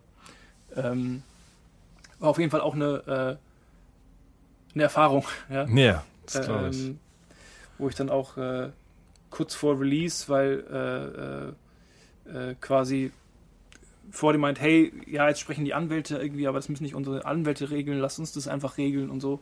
Und da war ich irgendwie eine Stunde mit ihm am Telefon, also so kurz vor Release nochmal, Mhm. äh, wo ich ihm versucht habe, meine Sichtweise zu erklären, warum ich, warum ich Dinge andere, anders sehe, ja, warum ich sage, hey, aber die, der Titel ist von mir, so, die Komposition ist von mir, also die Akkorde, ähm, warum gebe ich denn, warum habe ich denn von allen am wenigsten, weißt du, wie ich meine? Mhm. Mhm. So, aber das, und da hat irgendwie so mein Fuß irgendwie, also ich, und ich muss, also am Ende des Tages musste ich dann halt meinen Fuß irgendwie auf den Boden stellen und sagen, ja, nee, sorry, aber äh, so sehe ich das. Und ich weiß nicht, ob dann auch politische Gründe mit reingespielt haben, warum es nicht mehr passiert ist. Mhm. Kann ich, weiß man ja nie, ne? also kann man nicht einschätzen. Ähm, aber zu dem Zeitpunkt habe ich es wichtig gefunden, ähm, da mein Standing, also mein, mein, mein Fuß auf den Boden zu stellen, sagen, nee, das ist, so empfinde ich das als, äh, als korrekt, ja, und er hat trotzdem mehr Share, weißt du? Ja. Ähm, und ähm, ja, deswegen, ja, also es ist, äh, hätte noch mehr passieren können, äh, ist, sollte leider nicht sein, aber ähm, ja, kann man, kann man nicht ändern. Ja. Es ist dann aber mehr passiert, zum Beispiel mit J-Rock und Kendrick. Ja. Ähm, war das dann wiederum auch ein Resultat aus diesem, guck mal, das ist der Typ, der jetzt für Cuddy und Drake Musik gemacht hat oder ganz anders gelaufen? Also es geht alles immer Hand in Hand, weil sobald, also du weißt ja selber, Musik baut so hart auf Referenzen. Ne? Also Mhm. sobald du da einen Namen drin hast oder du hast einen Erfolg oder eine Zahl wie Nummer 1 in den USA etc., wird alles einfacher. Und ähm, sobald du halt diese Credentials hast und auch, also muss man auch zu dem Zeitpunkt sagen, also dass Cuddy auf jeden Fall auch Einfluss hatte auf das Drake-Placement, weil Drake einfach riesen Cuddy-Fans war zu dem Zeitpunkt. Mhm. Und Cuddy ja auch so den Weg eigentlich aufgemacht hat für, dass sowas wie So Far Gone passieren kann. Ja. So E- E- Emo-Rap im weitesten Sinne. Mhm. Also ich denke, dass, die, dass schon eine Konsequenz da war im Sinne von äh, die Referenz mit Drake und Cuddy hat mir, hat mir quasi hat mich legitimiert sozusagen. Ähm, aber die Connection zu dem Camp, also zu Punch von TDE, die äh, war quasi getrennt von, von dem Ganzen eigentlich. Mhm. Ähm, und äh, äh, Punch ist auch bis heute quasi der Kontakt zu TDE, äh, auch für mich.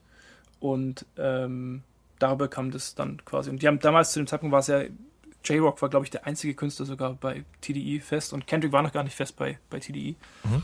Ähm, aber glücklicherweise hat er auf dem Chorus gefeatured.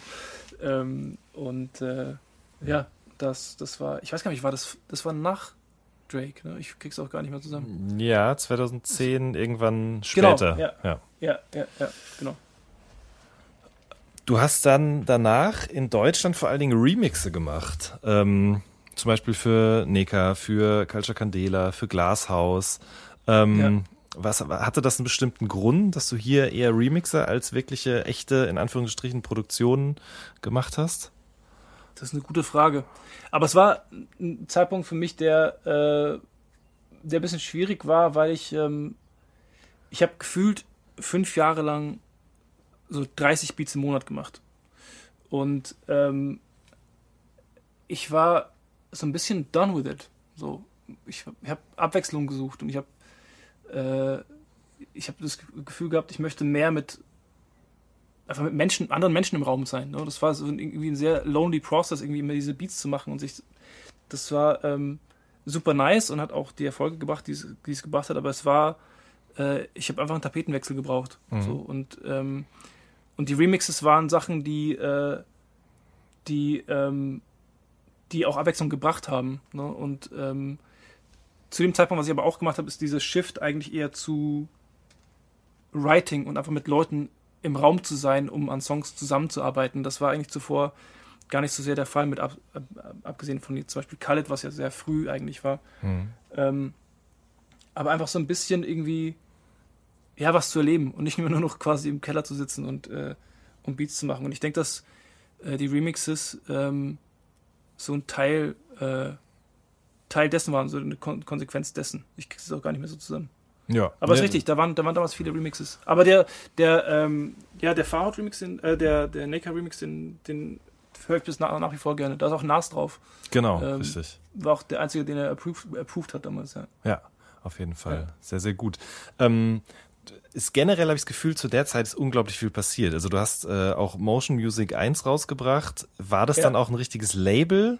Ähm, oder war das Nee. nur ein Name? Also nur in Anführungsstrichen?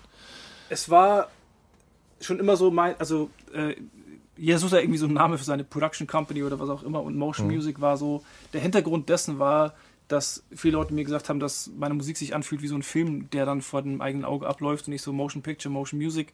Irgendwie, das war so die Namensgebung. Ähm, und deswegen dann auch quasi der Name für, für das Album. Ähm, was äh, so ein erster, ja, so ein erster Instrumental-Release-Versuch war. Mhm. Ähm, ja, und aber auch im- äh, in Retrospekt, ich hätte damals das gerne anders gemacht. Ich hätte da gerne noch ein bisschen mehr Zeit irgendwie investiert. Das war irgendwie so ein, so ein, so ein äh, hätte man besser, äh, hätte man besser machen können, gefühlt. Ähm, Waren da auch Sachen drauf, die vielleicht vorher mal für Drake gedacht waren? ja, auf jeden Ja, Fall. okay, gut. Ja. Weil das beim Hören merkt man das, finde ich. Es sind auch auf dem, auf dem, äh, auf dem Welcome Home, auf dem, äh, äh, oder auf, auf dem posthumen Album von, Mhm. von Ali, sind auch Sachen drauf aus der Zeit, die er dann gepickt hat. Mhm. Ähm, Welcome Home ist ja auch sozusagen, also erinnert ja sehr stark an Fireworks, finde ich. Ähm, und Ali war Ja. doch auch der Erste, der auf Fireworks gerappt hat, oder? Exakt. Also es war äh, Ali, der äh, hat den Fireworks Beat gepickt, hat ihn quasi als Erste bekommen. Wie alle meine Beats gingen zuerst an Ali. Und hat dann, dann darauf geschrieben. Und dann hat Drake den gepickt. Ähm, und ich weiß auch noch, ich war in einem Telefonat mit ihm und er so, hey, ja, ich habe auf dem Fireworks Beat gerappt. Und ich so, oh, hat dir das äh, Philipp noch gar nicht gesagt? Und er so, was denn? Äh, ja, Drake ähm, will den vielleicht machen. Und er so, ja, okay, krass, äh, ja, was musst du mir sagen und so. Da war auch so ein bisschen, ähm, Angefressen. ja, gar nicht. Nein, nein, das war nie. Das, Okay. das war, das war er nie.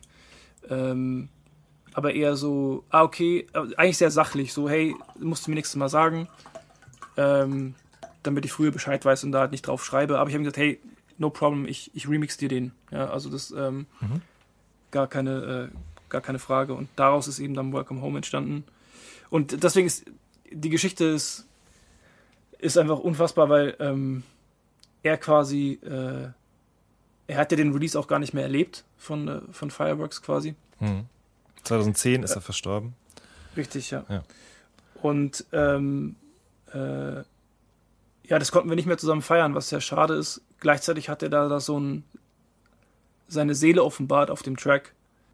Ja, also nach wie vor äh, äh, ja, es ist einfach wahnsinnig schade. Ich äh, vermisse Ali nach wie vor. Also er Hm. ist ähm, äh, einfach so eine unfassbare Seele äh, gewesen und ähm, wünschte, wir hätten das zusammen feiern können und wir hätten auch noch so viele andere Sachen feiern können und es war ihm leider nicht vergönnt. Ja. Du hast ihm, wie, wie wir jetzt ja auch schon besprochen haben, wahnsinnig viel einfach zu verdanken. Und äh, es ist eigentlich alles losgegangen ja auch auf eine gewisse Art durch ihn. Ja. Ne? Ja. ja. Ähm, das Album Writing Colors ist dann posthum erschienen, auf dem eben auch unter anderem Welcome Home drauf war. Ähm, Ja. Ich fand es damals, als jemand, der auch mit Square One groß geworden ist, total schön, auch wie im Zuge dieses Albums, so traurig das Ganze irgendwie auch war, nochmal so, zumindest meiner Wahrnehmung nach, damals durch die Hip-Hop-Szene auch so ein, so ein Raunen ging oder einfach so ein, so ein Bewusstsein dafür, wer er eigentlich war und was er so gemacht hat und dass er noch viel, viel mehr war eigentlich als der, als der Rapper von Square One. Ich habe ja auch mal ähm, einen Podcast gemacht mit äh, den verbleibenden Mitgliedern von Square One und zwar auch Mhm. Hab da gehört, so echt wirklich einfach schön ähm, zu hören, was für ein Mensch er einfach gewesen ist so. Und Ja, ja das war wirklich toll. Ja, also, ja, wie gesagt, kann man nicht, äh, ich kenne keinen anderen Menschen, der Hip-Hop so verkörpert hat. Ja, also, das, äh, der, das, äh, abgesehen davon, dass er einfach so ein extrem herzlicher Mensch war und so ein, so ein Multitalent auch, ne, wo er sich, äh, wo er auch bis heute, ne, selbst wenn er jetzt äh, sagen würde, ich hänge den Rap quasi an den Nagel, würde er ohne Probleme, wäre einfach ein großartiger A&R gewesen. Also Hm. das, äh, vielleicht wäre das noch gekommen, ja, Hm. oder äh, verschiedenste andere Dinge, aber ähm, ja, leider hat es nicht so, so sollen sein. Ja. So, du hast gerade schon gesagt, du wolltest gerne einen Tapetenwechsel ein bisschen ähm, ins Ja. Studio mit Leuten arbeiten. Ähm, Ja. Du hast zum Beispiel mit Organized Noise auch gearbeitet dann im Jahr 2011. Ähm, Über Donis. genau. Erzähl doch mal da Ja. ein bisschen was zu. Ähm, äh, genau, ich habe diesen Blackberry Molasses ähm, gesampelt und da so ein, das war ich, ich glaube, den Beat habe ich sogar für Drake gemacht, also das, also mit Mhm. Drake im Hinterkopf irgendwie dieses Blackberry Molasses. Mhm. Ähm, und äh, dann hat aber Donis den Beat gehört und meinte so, hey, ich kenne die Jungs von Organized, Organized Noise. Ähm, äh, ich könnte das clearen. Und ich könnte dir sogar die Einzel die, die Single-Tracks irgendwie besorgen. Ich so, okay, fuck, crazy. Und ähm, ja, dann haben wir das gemacht. Ähm, und auch da Sample, übrigens, äh, äh, Sample Recommendation war von Philipp. Er meinte so, ey, das muss man unbedingt zu einem, einem Drake-Ding irgendwie flippen. Und ich so, dann habe ich das gemacht. Mhm. Im gleichen Jahr ist auch ein Beat von dir auf dem Def Jam Rapstar Spiel erschienen. Wie kam das denn zustande? Boah, Alter, das sind Digga. Boah, das war gute Frage. Ich glaube, dass das auch im Zuge von, äh, von Drake und Co. war. Wie die da, ich glaube, das waren Schuko und ich, glaube ich, die da drauf waren. Äh, auf dem Game. Ähm, aber wie das zustande gekommen ist, weiß ich. Weiß ich gar nicht mehr. Ich, glaub- ach, hat da, glaube ich, Schulshot irgendwie in Deutschland die Promo gemacht oder so?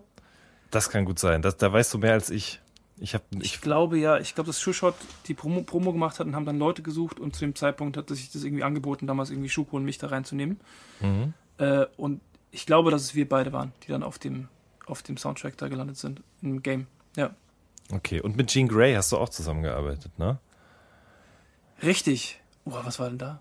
Boah, Alter. Äh, you don't like it, so what? Hieß der Song. Boah, crazy. Crazy, ja. Ja, hab ja. ich. Genau. Raheem Devon war, glaube ich, auch in der Zeit. Genau, Äh, richtig. Also viele internationale Sachen, auch in Frankreich zum Beispiel, ne? La Foi. Ja, richtig. Ähm, La Fouine, Entschuldigung, genau. Also Ja. in Frankreich hast du zum Beispiel dann für La Fouine gearbeitet, ähm, Ja. was auch sehr, sehr erfolgreich war. Äh, Also direkt auf Platz 1 und auch Edelmetall und so weiter und so fort. Aber in Deutschland Ja. hast du eigentlich gar nichts gemacht so in der Zeit, oder? Das war so 2003, 2012, 2013, ne? Ja, 11, 12, 13 so. 11, 12, 13, genau. Ähm, da habe ich weniger, ich war viel, in, also da habe ich in England auch gelebt zu dem Zeitpunkt, Mhm. also in London, äh, und hatte da mein Studio. Ähm, und ähm, da habe ich mehr dort gemacht. Ähm, auch dieses Tiny Temper Ding ist da irgendwie so grundlegend äh, gestartet und so. Mhm. Ähm, und äh, habe ich weniger gemacht, aber ging dann da so hin. Ich glaube, so 2013 habe ich angefangen mit Bandsco zu arbeiten. Ja, okay. Aber Ähm, Rap war kein Thema für dich. Zu dem, zu dem Zeitpunkt. Mhm. Deutscher Rap, deutschsprachiger Rap. Deutschsprachiger Rap, ähm, doch schon. Also es gab auch Tracks mit Rappern. Ähm, Es ging ja auch zu der Zeit gar nicht so viel, wenn ich gerade drüber nachdenke. Also es ging ja dann genau. erst wieder los mit Materia, mit Casper und Crow. genau, also Casper war so ein, war so ein voll der, auch eine Revolution. Ich weiß auch noch, äh, oh, was war denn dieses Video? Ähm, Schlafkontrolle, glaube ich. mhm, Kontrolle Schlaf, ja. Oder Kontrolle Schlaf. Das war so krass. Das war, äh, das war so ein Drake Germany Moment. äh, auch das Drum Pattern, was damals sein Schlagzeug gespielt hat, das war so, hey, Alter, unfassbar, dass man sowas spielen kann. Ne? Also es war, Mhm. Du hast dann weiter internationale Sachen gesagt. Talib Kweli hast du vorhin schon mal angesprochen. Fly Away mit dem Mhm. Tracy Chapman Sample zum Beispiel. Aber ihr habt auch noch äh, Word is Flash gemacht. Ähm, genau. Was war, womit hat es da genau auf sich? Das war doch irgendwie so eine größere Kunstgeschichte, oder? Genau, das war so eine Kunstgeschichte für, ähm, das war in Berlin, das Made, das war so ein Art, Art Space irgendwie. Ähm, und von Nico C., der war damals der Initiator. Ja. Und äh, dort sind wahnsinnig viele tolle Sachen entstanden. Äh, völlig ohne, also mit wahnsinnig viel Freiraum für Kunst. Und äh, Eben Heath hatte damals äh, dieses, ähm, ich weiß nicht, hieß die Ausstellung sogar Word is Flash? Ich bin mir gar nicht sicher. Aber es ging quasi um, um äh, Wörter und Songs, die quasi in Kostüme genäht werden, im Prinzip. Mhm. Und ähm, äh, Quali war ein guter Freund von e äh, Eben. Und ähm, deswegen hat sich das äh, angeboten. Und äh, da ich eh schon mit Quali vorher gearbeitet habe. Und äh, da habe ich den Beat gemacht. Den Beat gab es schon. Und dann hab ich ihn an, haben wir ihn an Quali geschickt. Er hat den Track gemacht. Und ich habe dann noch so äh, Drum Bass irgendwie, äh, so, so eine B-Seite quasi dazu produziert für die Show. Ähm, und ähm, ja, war super schön. Auch die Videoaufnahmen von damals sind irgendwie super schön. Äh, weil da so eine, so eine Chore- Choreografie auch um den Song herum entstanden ist und so. Ähm, was äh, super nice war. Hm. Tiny Temper hast du gerade schon angesprochen, ne? Demonstration, das Album Ja. und der Song Tears Run Dry mit Sway Clark zusammen. Ähm, Ja. Da würde mich noch mal interessieren. Also für das Lied habt ihr ja auch sehr, sehr viele Streichersachen aufgenommen. Vor Ja, allen so- Dingen nicht alleine, sondern mit Rosie Danvers, die wirklich ja schon für alles und jeden sowas gemacht hat. Von Adele über CeeLo Green bis Spice Girls, Kanye, Mark Ronson und so weiter. Wie war das denn? Ja, also Tiny, also die Tiny-Kiste war eigentlich das Ergebnis von, von der Entscheidung, so 2010 zu sagen, ich will einfach mehr hands-on sein und eben nicht nur Mhm. die Person, die quasi irgendwo im Keller sitzt, sondern ich möchte gerne dabei sein, wie der Song entsteht, äh, das aufnehmen und, und wirklich produzieren. Ja? Also klar produziert man auch, wenn man einen Beat macht, aber quasi da einfach so ein bisschen mehr beteiligt zu sein. Und ähm, genau, da habe ich den, aber auch den, der am Anfang entstand der Beat ähm, für Tears Run Dry, ähm, den ich dann äh, an, ich habe Tiny getroffen bei den ähm, Brit Awards in äh, 2012, glaube ich. Äh, und haben uns super gut verstanden und dann haben wir gesagt, hey, wir machen auf jeden Fall was zusammen. Und ähm, und ähm, habe ihm dann äh, so ein Sample Pack, äh, Beat Pack geschickt und dann waren wir auch in einer Session in London und äh, äh, war so alles okay, aber hat sich noch nicht so richtig äh, ergeben und dann hat er irgendwann gemeint so, nee, dieser, dieser Beat von Tears on Dry, den will er auf jeden Fall, auf jeden Fall machen.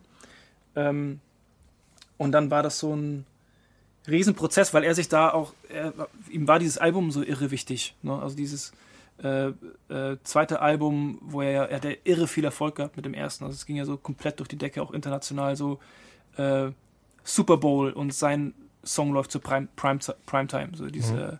Pass Out, glaube ich, war das. Ähm, und ähm, deswegen war da super viel Druck drauf und aber gleichzeitig eben auch hatte er die Ressourcen, ähm, dass wir einfach super krasse Leute an den Start bringen konnten. Und dann hatten wir so den Song, er hat den geschrieben und er war fertig arrangiert und er so, ey, das muss noch größer und so. Und ich so, hey, warum äh, machen wir nicht, nehmen wir nicht Streicher auf? Und er so, gute Idee, mach das mal. und dann ich so überlegt, okay, wie, wie soll das klingen? Und dann so verschiedene Streicher-Arrangements gehört und habe gemerkt, dass eigentlich das, was am passendsten wäre, wäre die Streicher-String-Section äh, von Rolling in the Deep. Ähm, und dann geguckt, wer das gemacht hat und es war Rosie. Und dann habe ich noch nachgelesen, was Rosie noch gemacht hat, also von halt Kanye, Jay-Z, ähm, Coldplay, ähm, mhm, mhm. einfach alles und ich so einfach angeschrieben, so ich äh, auf über ihre Website und gesagt, hey, ich arbeite hier gerade mit Tiny Temper und wir haben hier so einen Song und ich glaube, dass Strings irgendwie super nice wären.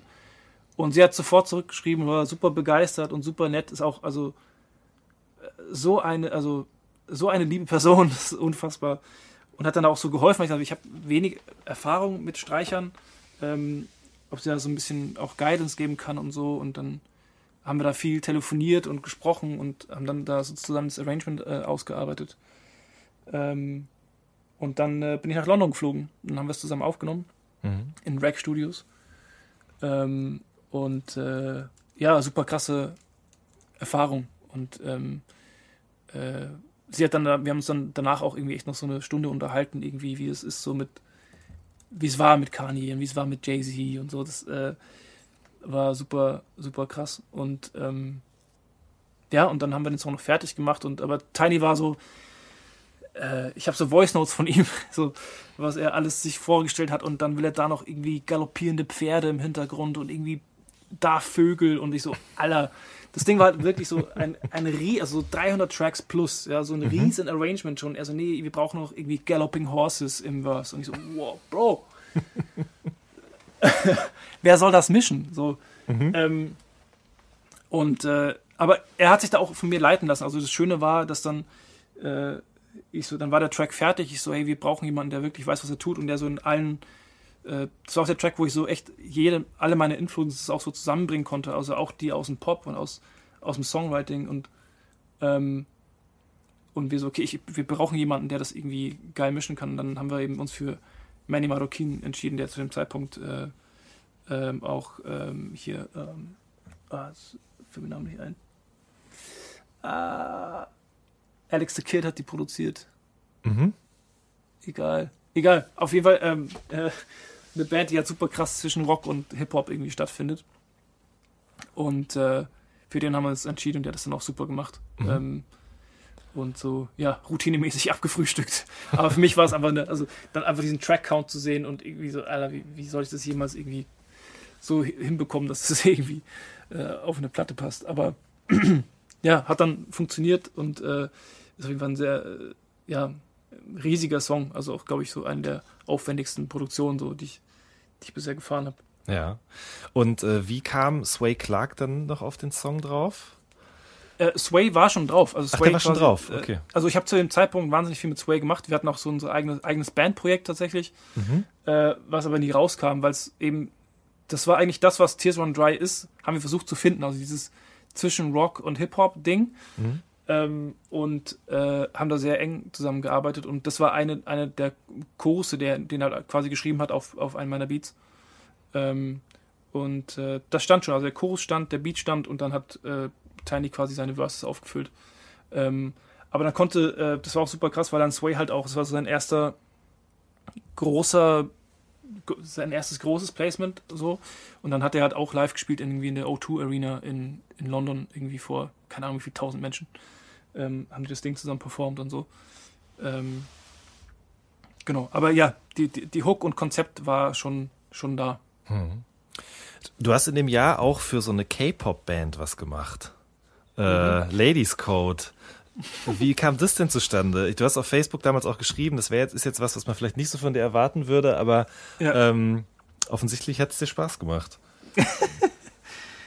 Gute Frage. Es war aber, glaube ich, es war ein, äh, ein Homie bei Konami, Mhm. der irgendwie viel in Japan unterwegs war, aber auch super beat-affin war äh, und da Connections hatte. Und ähm, das war, das hat sich da irgendwie super spannend entwickelt. Da war auch so, so ein Rap-Artist, den Namen kriege ich jetzt auch nicht mehr zusammen, aber den habe ich damals auch produziert. Und es war so eine, so diese Japan-Connection.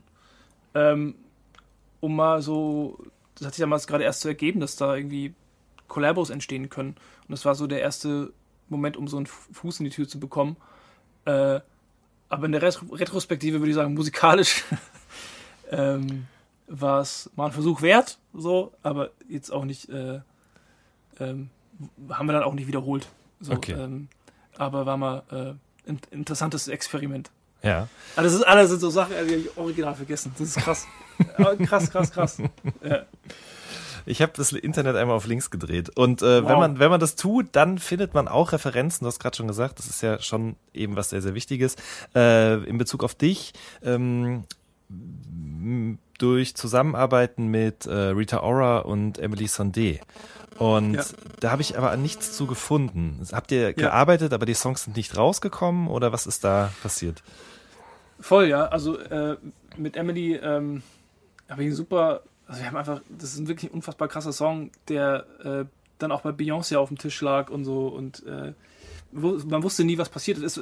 Auf ihrem Album ist es irgendwie nicht gelandet und haben was gepitcht und irgendwie war es bei verschiedenen großen Artists dann so kurz davor irgendwie, dass es passiert, aber es ist nicht, leider nicht passiert. Mhm. Deswegen ist es schade, dass es nicht rausgekommen ist. Er ist nach wie vor auf einem Harddrive, ist sehr timeless, äh, ist ein, ist ein äh, Piano-Streicher, Gesang. Ähm, nach wie vor ein großartiger Song, aber bisher nicht äh, rausgekommen. Mhm. Ähm, aber who knows? Rita, das gleiche. Also ähm, hatten da äh, super krasse Sessions. Ähm, aber das, äh, ja, manchmal, manchmal passiert es halt einfach nicht. So, aber das heißt auch nicht, dass es nie passiert. Also meine Mhm. Erfahrung hat gezeigt, dass wenn was wirklich gut ist, ähm, dann passiert es auch. So, und dann ist es eigentlich auch unabhängig von Zeit. Ne? Und äh, vor allem, wenn man jetzt sagt, man hält die Songs relativ zeitlos im Sinne von Piano und äh, Gesang. Hm. Ja. Die Sachen, über, über die wir bis jetzt gesprochen haben, das war schon alles sehr viel Rap, ein bisschen RB auch, aber Rita Ora, Emily Sandé, du hast dann auch für Kein Ohrhasen und zwei Ohrküken eben Soundtrack-Beiträge gemacht. Yvonne Katterfeld und dann eben auch Tim Bensko, den du vorhin schon erwähnt hast. Das sind ja schon Sachen, wo man sagt, okay, das ist halt wirklich Popmusik. Ne? Ja. Also ganz, ganz Ja. wertfrei so. Wie war das denn? Du hast vorhin auch Khaled Ibrahim schon angesprochen, mit dem du eben an Popsongs gearbeitet hast. Da würde ich jetzt mal behaupten, da war vielleicht schon so eine Vorerfahrung oder auch eine Lust, ein Interesse da. Aber wie hast Ja. du diese Transition so hinbekommen von diesen Rap-R&B-Sachen hin zu Popmusik? Ähm, das war eigentlich alles sehr organisch. Also mein Hörverhalten hat sich einfach auch ein bisschen verändert, würde ich sagen. Ähm, hin zu ähm, schon so mehr Indie-Rock-Sachen auch und so. Also es war nicht mehr so klassisch Rap-Rap.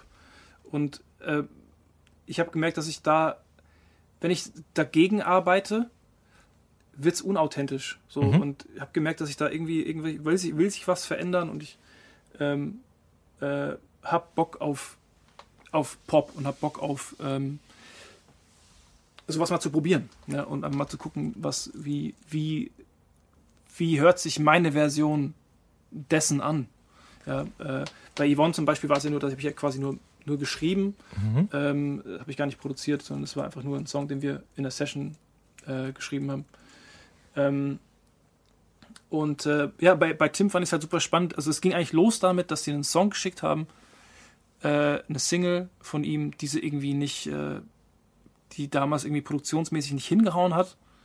Und damals war ich noch in London und dann hat das äh, hier äh, Konrad Sommermeier, äh, ist ja auch bis heute sein Manager, Mhm. ähm, geschickt und meinte so, hey, ähm, wie würde denn Creators Version davon klingen? Und dann habe ich das gemacht und die so, okay, krass, äh, that's it. Und ich so, okay, crazy. Ähm, und ähm, damit ging es dann los. Und dann habe ich ihm noch so ein, zwei andere Sachen geschickt und es war dann auch sofort, hat er darauf geschrieben. Ähm, und ähm, dann wurde es irgendwie immer enger. Dann haben wir gemeint, okay, lass uns einfach mal zusammenschreiben. Dann bin ich nach Berlin. Und äh, schwuppsdiwupps hatten wir halt irgendwie, keine Ahnung, 25 Songs oder 30, keine Ahnung. Krass. Ähm, und es war dann einfach so ein, so ein Momentum, wo dann auch war so, hey, läuft einfach. Ähm, lass doch einfach, lass einfach weitermachen und dann eben so die zweite Hälfte quasi von diesem Album damals äh, produziert, was auch sehr erfolgreich war. Ja, so kam das. Äh, witzig auch, weil ohne zurückzusehen war ja dann als einziger deutscher Beitrag auf dem Spider-Man-Soundtrack drauf, ne? Und du sozusagen in direkter äh, Nachbarschaft, Gesellschaft, wie auch immer, mit Drake und Alicia Keys oder mit Kendrick und Alicia, weiß ich gerade gar nicht mehr genau, mit denen du ja vorher sozusagen schon Musik gemacht hattest, ja? Boah, Digga, weiß ich gar nicht. Du bist ja krass.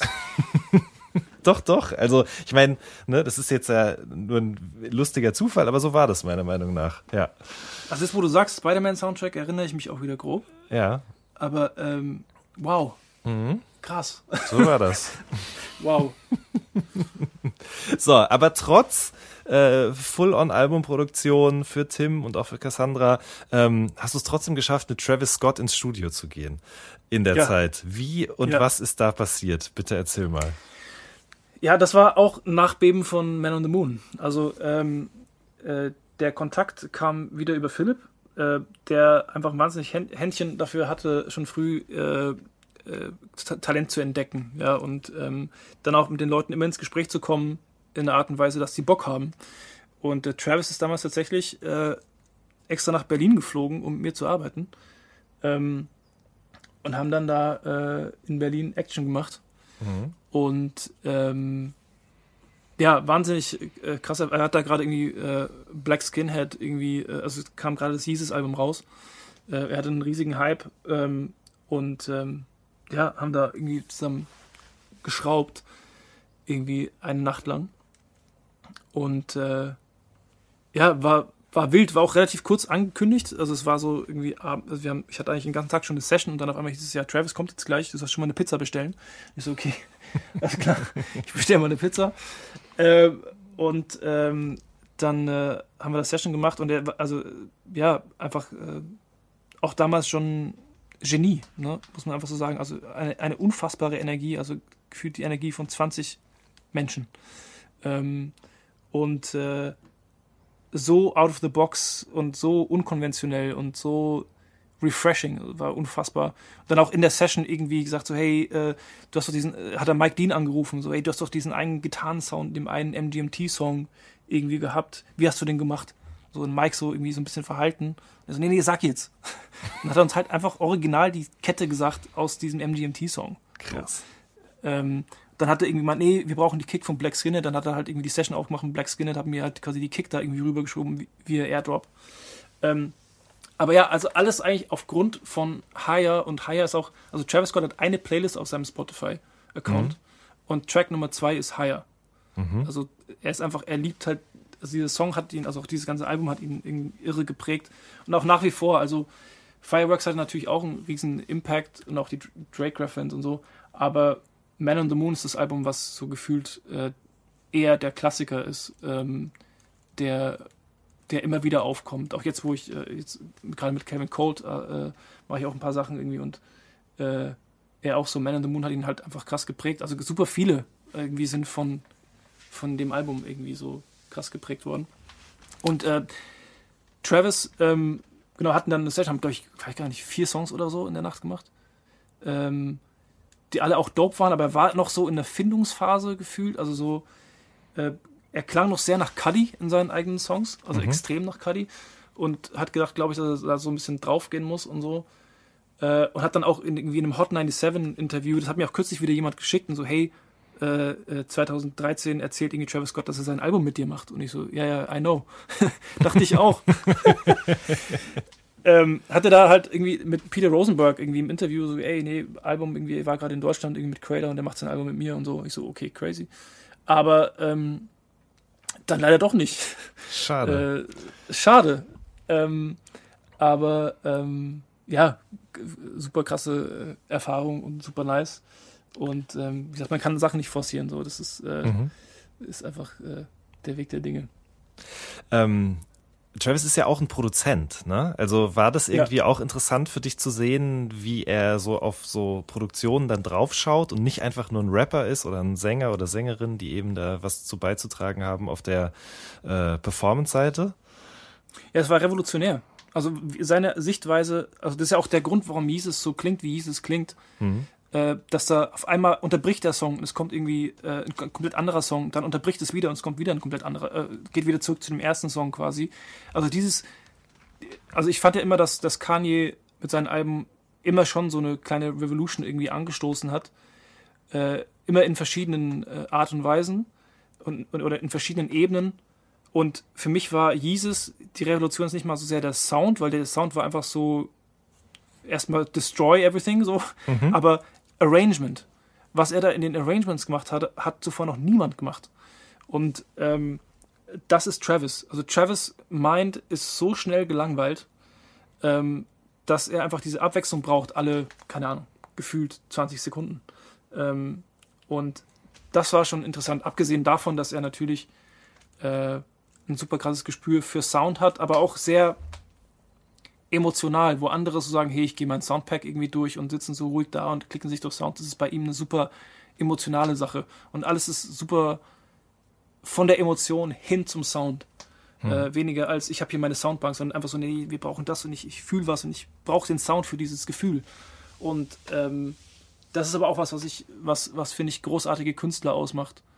Ähm, dieses bisschen Wahnsinn. So, ähm, was Drake ja auch so ging, ne? Er sagt so, nee, ich brauche keine Höhen. So, nimm die kompletten Höhen raus.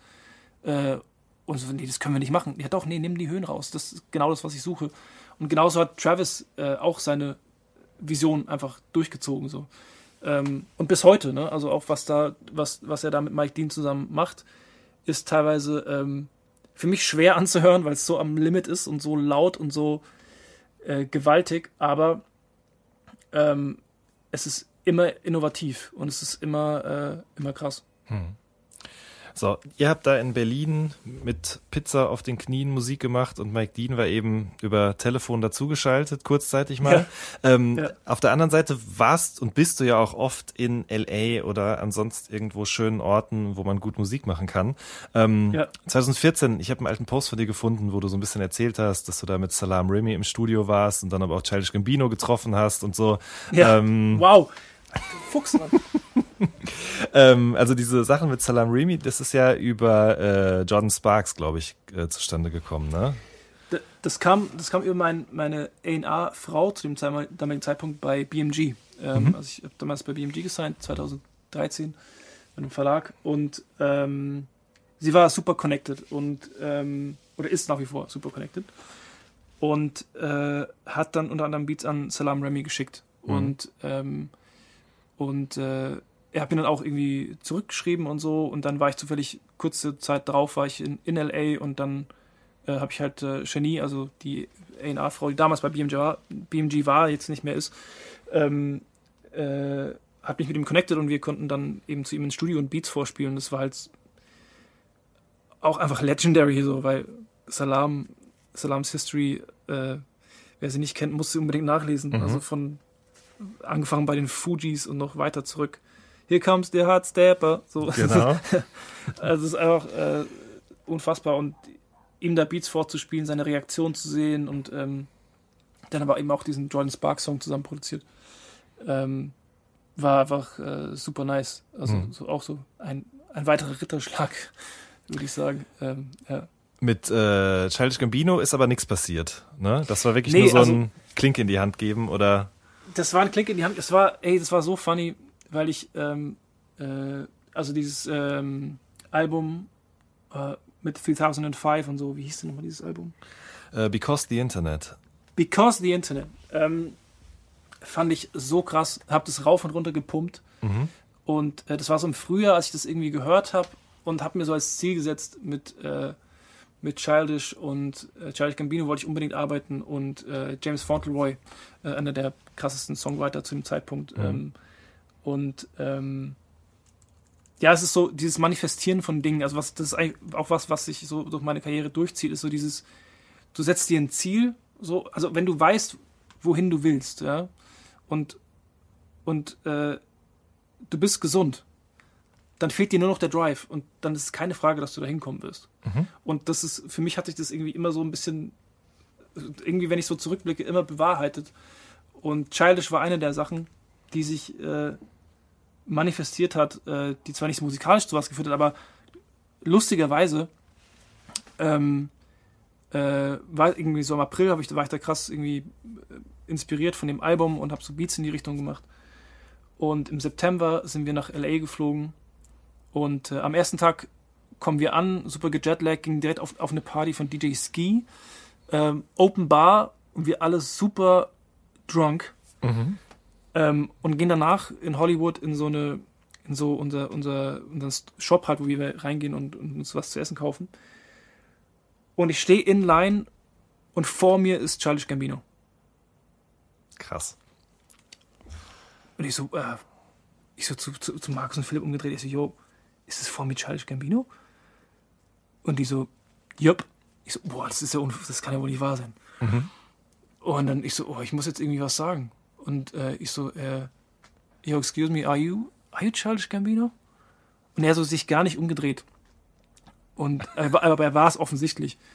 Und ich so, ey, I'm, I'm real, ich war auch so, so besoffen, das hätte ich wahrscheinlich gar nicht gemacht, aber er so, I'm so sorry, but I have to tell you, your album was the most inspirational piece of music I've heard this year. Thank you so much. Und er dreht sich um und so reißt die Augen auf. Ich so, yo, thank you so much. Und, und er war super humble. Und ich so, nee, ey, alles gut. Ich weiß, du willst wahrscheinlich eigentlich nur so kurz irgendwie dir einen Drink holen oder so. Alle, hab einen schönen Abend. Ich hab, äh, zu dem Zeitpunkt war ich dann eh schon in Kontakt mit seinem Producer, mit Ludwig Goransson. Mhm. Ähm, ich habe so, ey, ich habe Ludwig Beats geschickt, so, wenn was passiert, ist super nice, wenn ich dann nicht, aber ey, ich wünsche dir einen schönen Abend und danke für die Musik. Und ähm, ja, das war der Moment. Also, und am Tag darauf war ich quasi mit Salam Remy im Studio. Ähm, und ich laufe aus dem Studio bei Salam Remy raus und James Fauntleroy läuft rein. So, weißt du?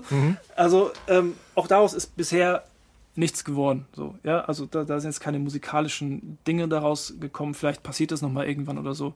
Aber so dieses ähm, äh, Dinge zu manifestieren und sich einfach Ziele zu setzen und zu sagen, oder immer auch, aber auch immer aus dem Bauch raus. So, also immer zu fühlen, irgendwie, ey, ich fühle mich so und möchte mich gerne in diese Richtung ausdrücken. Und was inspiriert mich da?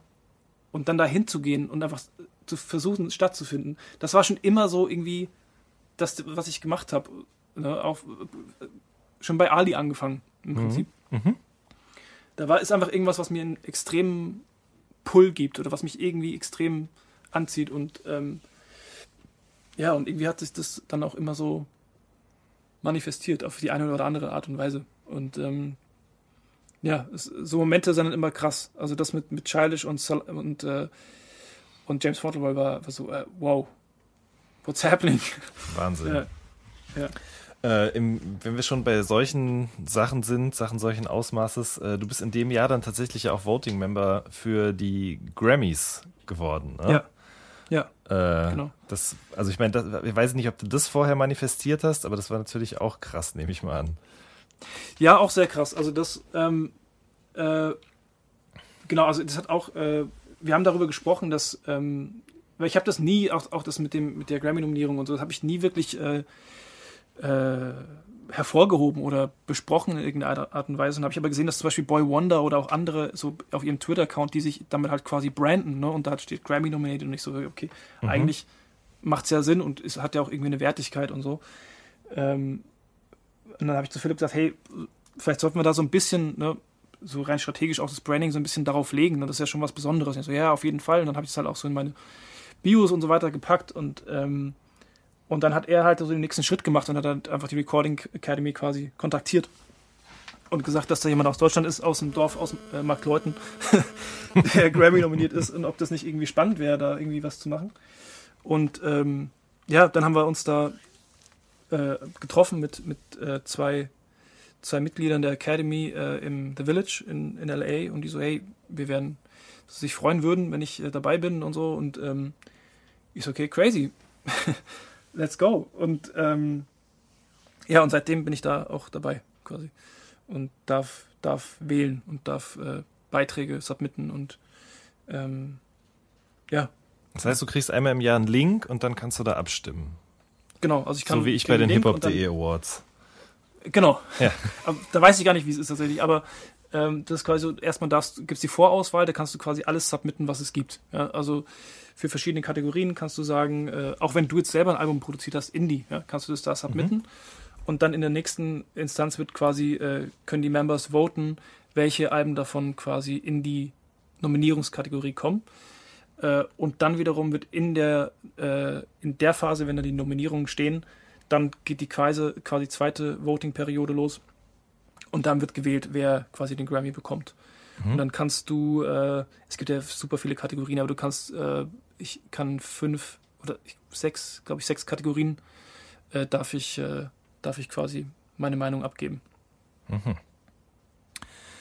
So, raus aus LA und weg von den Grammys und so weiter, äh, nach Berlin. Du hast nämlich auch mit Teasy zusammengearbeitet für Glücksrezepte äh, auf dem Ja. Song Balance. Du hast SOS, glaube ich, auch geremixed dann als äh, Genau. äh, Single. Ähm, die Connection, nehme ich mal an, kam auch über Philipp, Starting Lineup und so weiter. Ähm, ich fand aber Teasy auch von Anfang an, muss ich sagen, total spannend, weil er irgendwie so einen, Sound hatte, den ich vorher noch nicht so richtig hierzulande gehört hatte. Und ich fand, du hast dich da sehr, sehr gut eingefügt. Wie, was war denn deine Motivation zu sagen, ich mache das jetzt mal hier? Also erstmal, also wenn, äh, also wie das Philipp und Markus, das war halt einfach das Team damals und wenn die gesagt haben, hey, da ist jemand, den finden wir geil, dann, dann machen wir das. Ja, Mhm. also das, das war eigentlich so. Aber abgesehen davon ist, äh, ist äh, Teasy einfach ein krasser Künstler, damals auch schon ganz offensichtlich gewesen und ähm, hat sich einfach angeboten. Er war auch einfach cool. Es ist einfach ein entspannter Dude.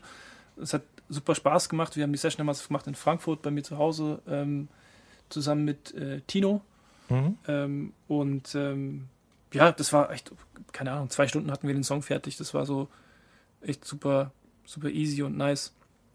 Ähm, und äh, ja, bis heute, also TC ist einfach ein krasser, krasser Artist, äh, krasser Writer. Ähm, hat jetzt lustigerweise auch für Bandsco geschrieben. Also das, äh, die, die Hochsingle äh, ist ja auch Mhm. von ihm mitgeschrieben. Ja. So schließt sich der Kreis. Wie war das mit, äh, mit Genetik und äh, Samon Kawamura? Äh, Samon ist erstmal King. So, Ja. Ähm, einer der einer der herausragendsten Produzenten in Deutschland für mich, finde ich. Ähm, äh, deswegen super nice. Ähm, Genetik, äh, wir haben damals, die haben so eine, so eine Session gemacht in Berlin, haben da verschiedene Leute eingeladen. Äh, da waren Krauts waren am Start, ich, ähm, jetzt weiß ich gar nicht mehr, wer noch. Aber wir, die haben dann so ihr Album vorgespielt und haben so gemeint, hey, wir bräuchten hier irgendwie noch Hilfe bei manchen Tracks. Ähm, äh, könnt ihr da irgendwie mit rein und so. Und ähm, ich glaube, wir haben da, weiß gar nicht, so vier, fünf Dinger gemacht. Und ich, glaube, eins ist dann auf dem Album gelandet, glaube ich. Genau. Ähm, ja. Aber ey, super, ähm, auch krasse Jungs, krasse Artistry. Ähm, fand ich super spannend. Also, äh.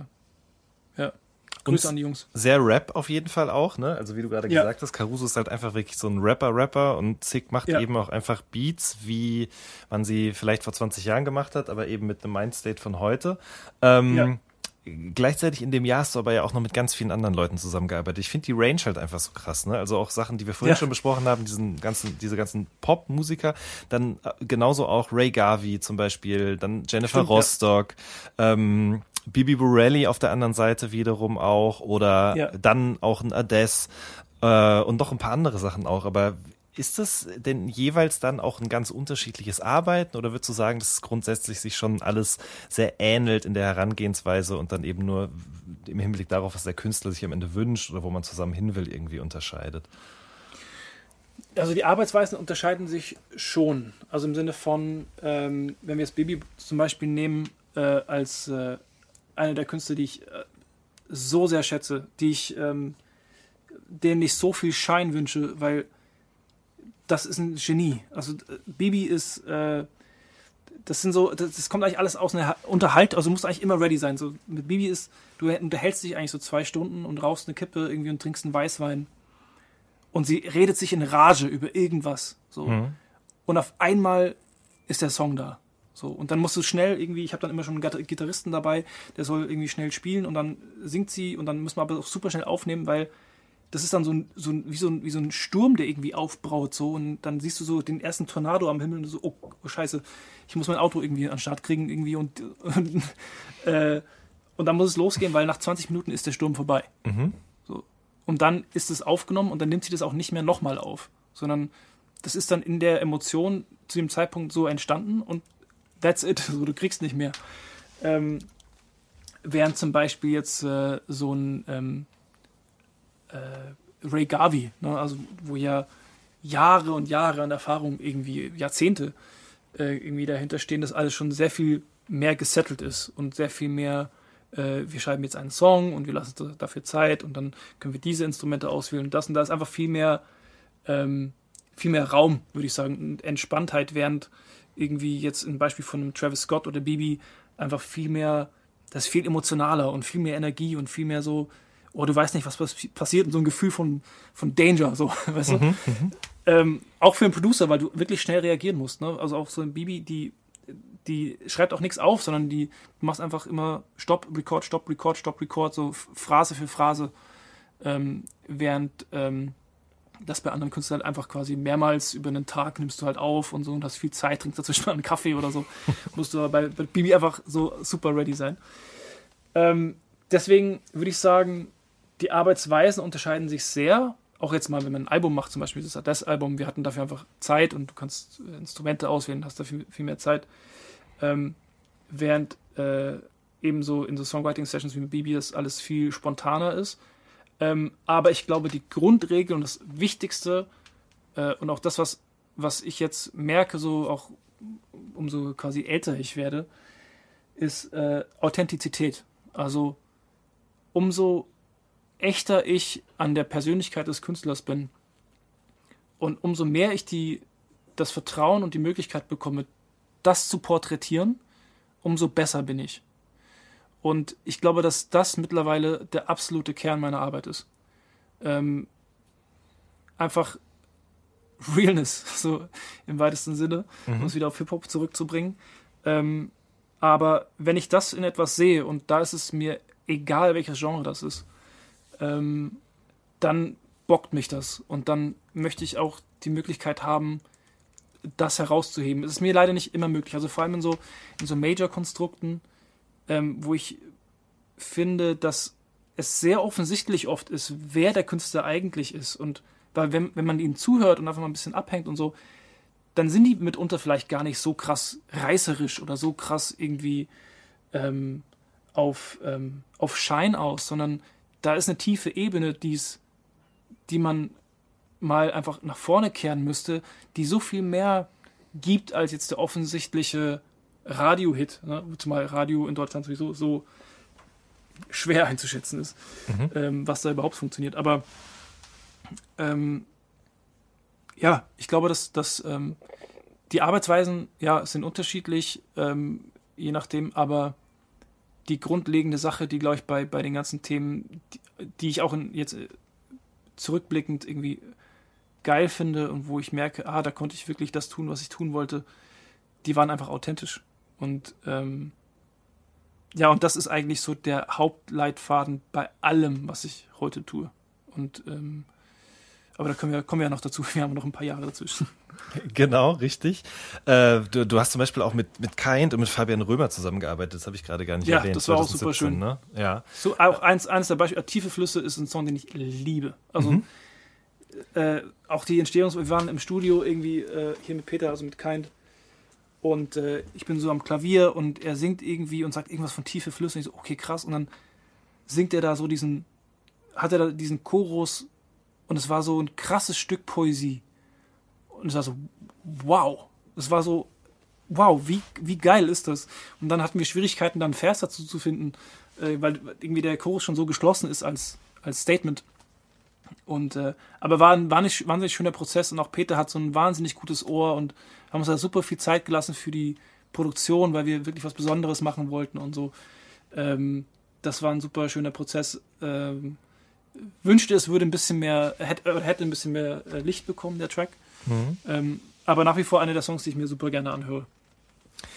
Ähm, in Bezug auf ihn, aber auch in Bezug auf Fabian Römer zum Beispiel, ähm, ich habe immer das Gefühl, dass auch über die letzten Jahre oder Jahrzehnte vielleicht schon eine andere Verwendung der deutschen Sprache in der Popmusik irgendwie stattfindet. Ne? Also mhm. auch mit so einem Kick-off wie zum Beispiel zum Glück in die Zukunft von Materia, wo eben das dann damals ein Riesending war, dass die Krauts auf einmal irgendwie mit in die Texte reingegangen sind und so weiter und so fort.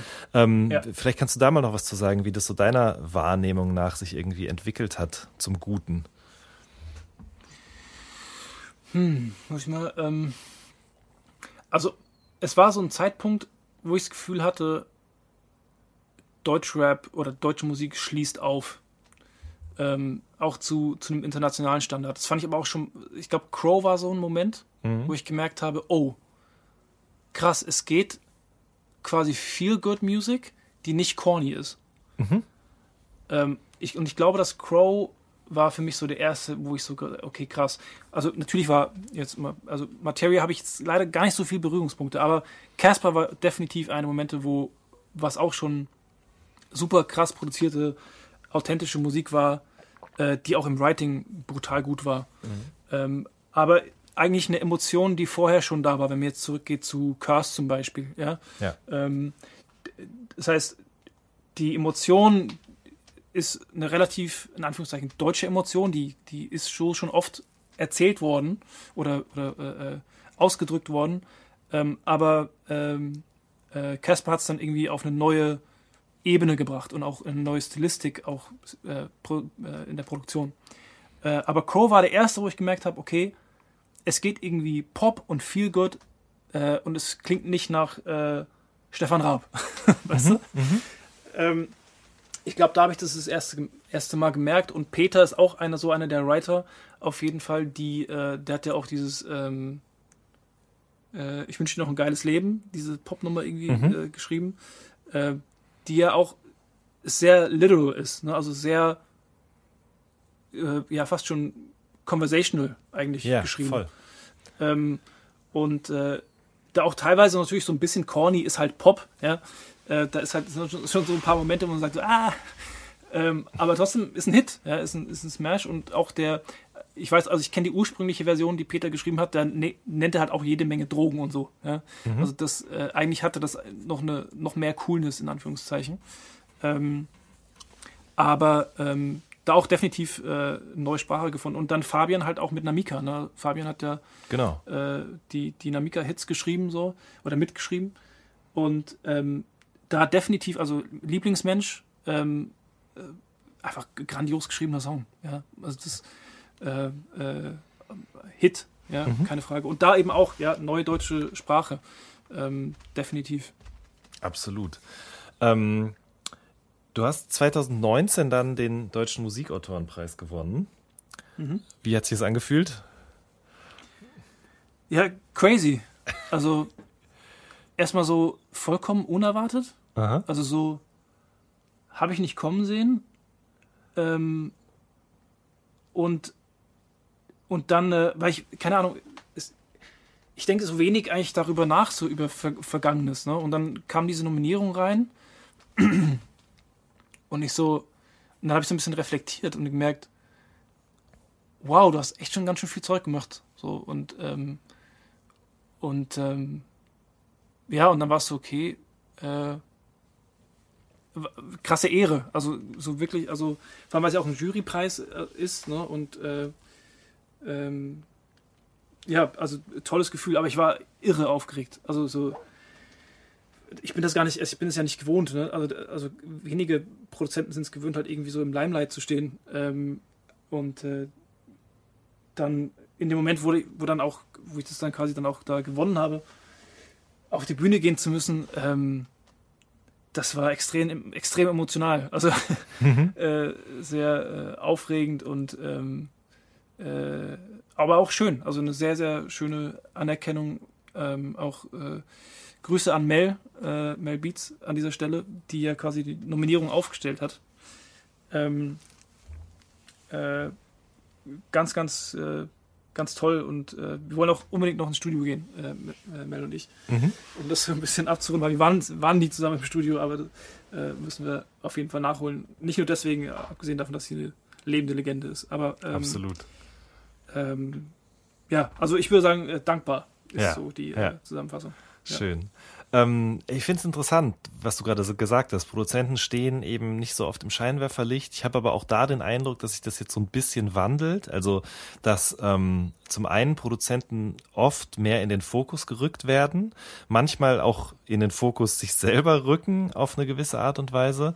Ähm, Und Du aber im Gegenzug dazu, nach dieser Auszeichnung, das hat jetzt nichts miteinander zu tun, aber du, du bekommst halt diesen Preis, gleichzeitig machst du aber auch ein neues Projekt auf, dieses DAO-Ding. Ne? Also Genau. das ist ja sozusagen dein, ähm, dein, dein zweites Standbein auf Projekt, äh, Produktionsebene, äh, instrumentale Sachen. Wie, wie kam das denn überhaupt dazu, dass du gesagt hast, okay, ich mache jetzt zum einen überhaupt erst dieses Mal diese Instrumental-Sachen und release die auch, aber ich mache das auch unter einem anderen neuen Namen. Und warum überhaupt dieser Name?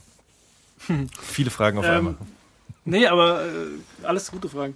Ähm, ich, ähm, also es war bei mir so, so ein, mal wieder so ein Shift, so 2016, 17, ähm, wo ich dann auch schon, also wie gesagt, also ich bin, äh, habe lange, lange Zeit in Frankfurt gelebt und in Mannheim und so weiter. Und dann war eben so ein, so ein Shift von, äh, ich möchte gerne wieder dahin, wo ich herkomme und irgendwie aufs Land und äh, hab, bin dann mit meiner Frau irgendwie ähm, hierher gezogen, haben unseren äh, einen Bauernhof äh, hier renoviert und hier so unser eigenes Hub quasi gebaut und ähm, hatte irgendwie wahnsinnig Lust, einfach mein eigenes Ding aufzubauen. Nicht mehr so sehr unbedingt jetzt zu gucken, äh, dass ich irgendwie da stattfinden muss und da stattfinden muss. Ähm, also quasi extern bei im, im Zusammenarbeit mit Major-Labels und, und Künstlern und so weiter. Es war mir irgendwie, ich wollte irgendwie auch mal mich selbst ausdrücken äh, aber auch irgendwie so ein eigenes Camp irgendwie aufbauen. Und erstmal ist es halt so eine Idee und die ist dann äh, immer weiter gewachsen und ähm, wieder so ein irgendwas, irgendwas zieht mich an, so irgendwas, ich habe das Gefühl, ich muss da irgendwo hin.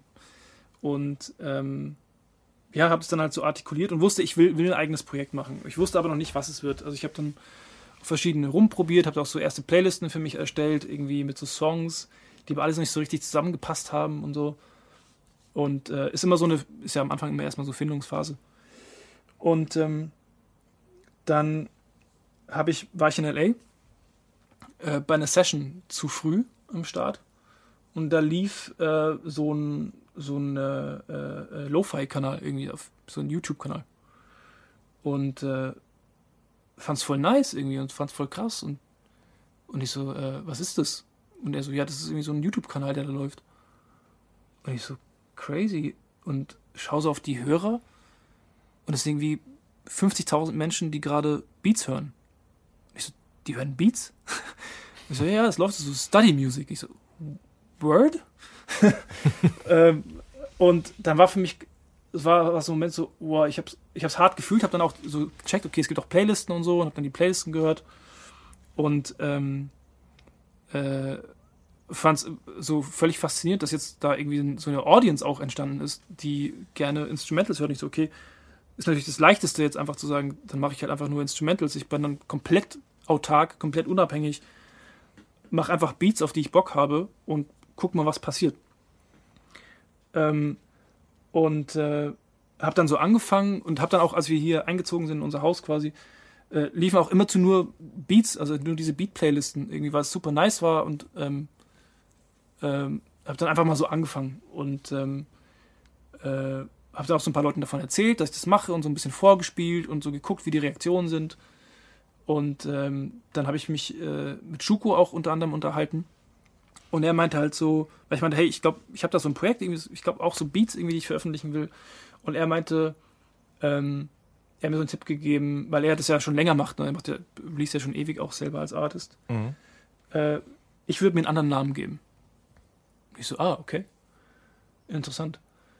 Ähm, und dann habe ich da so ein bisschen drüber nachgedacht, weil ja auf, auf meinem Creator-Profil findest du ja auch die Tim Bensko-Sachen und du findest ähm, alles Mögliche, so was ich halt in der Zeit gemacht habe. Und eben, wie du schon gesagt hast, es ist super breit.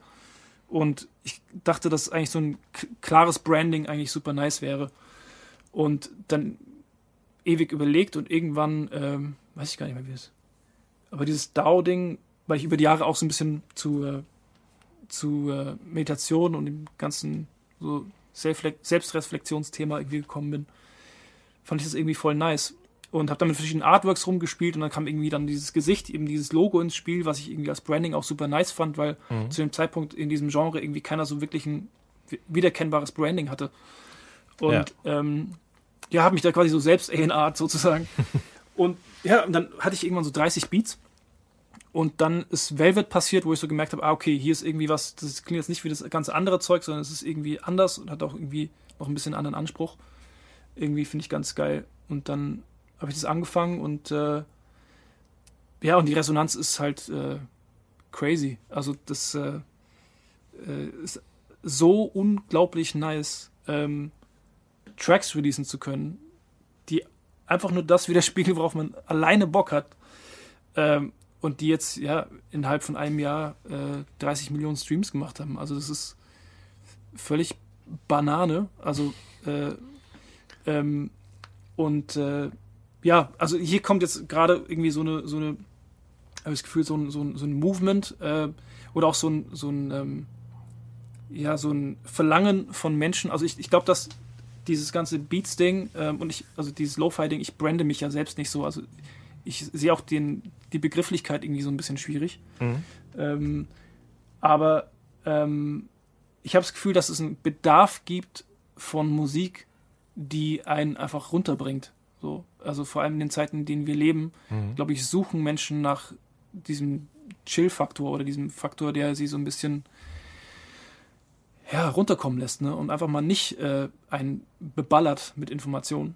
Ähm, und äh, da passt es scheinbar wunderbar rein. Und es ist auch es ist so schön. Also ich bekomme halt echt jeden Tag Nachrichten aus der ganzen Welt irgendwie äh, zu den Beats und ähm, das ist äh, crazy. Also und so geht es ja vielen anderen mittlerweile auch. Ne? Also äh, Schuko habe ich hier schon erwähnt, aber auch noch ganz viele andere. Und ich habe jetzt mittlerweile auch ein eigenes Label, wo wir jede Woche äh, Tracks releasen.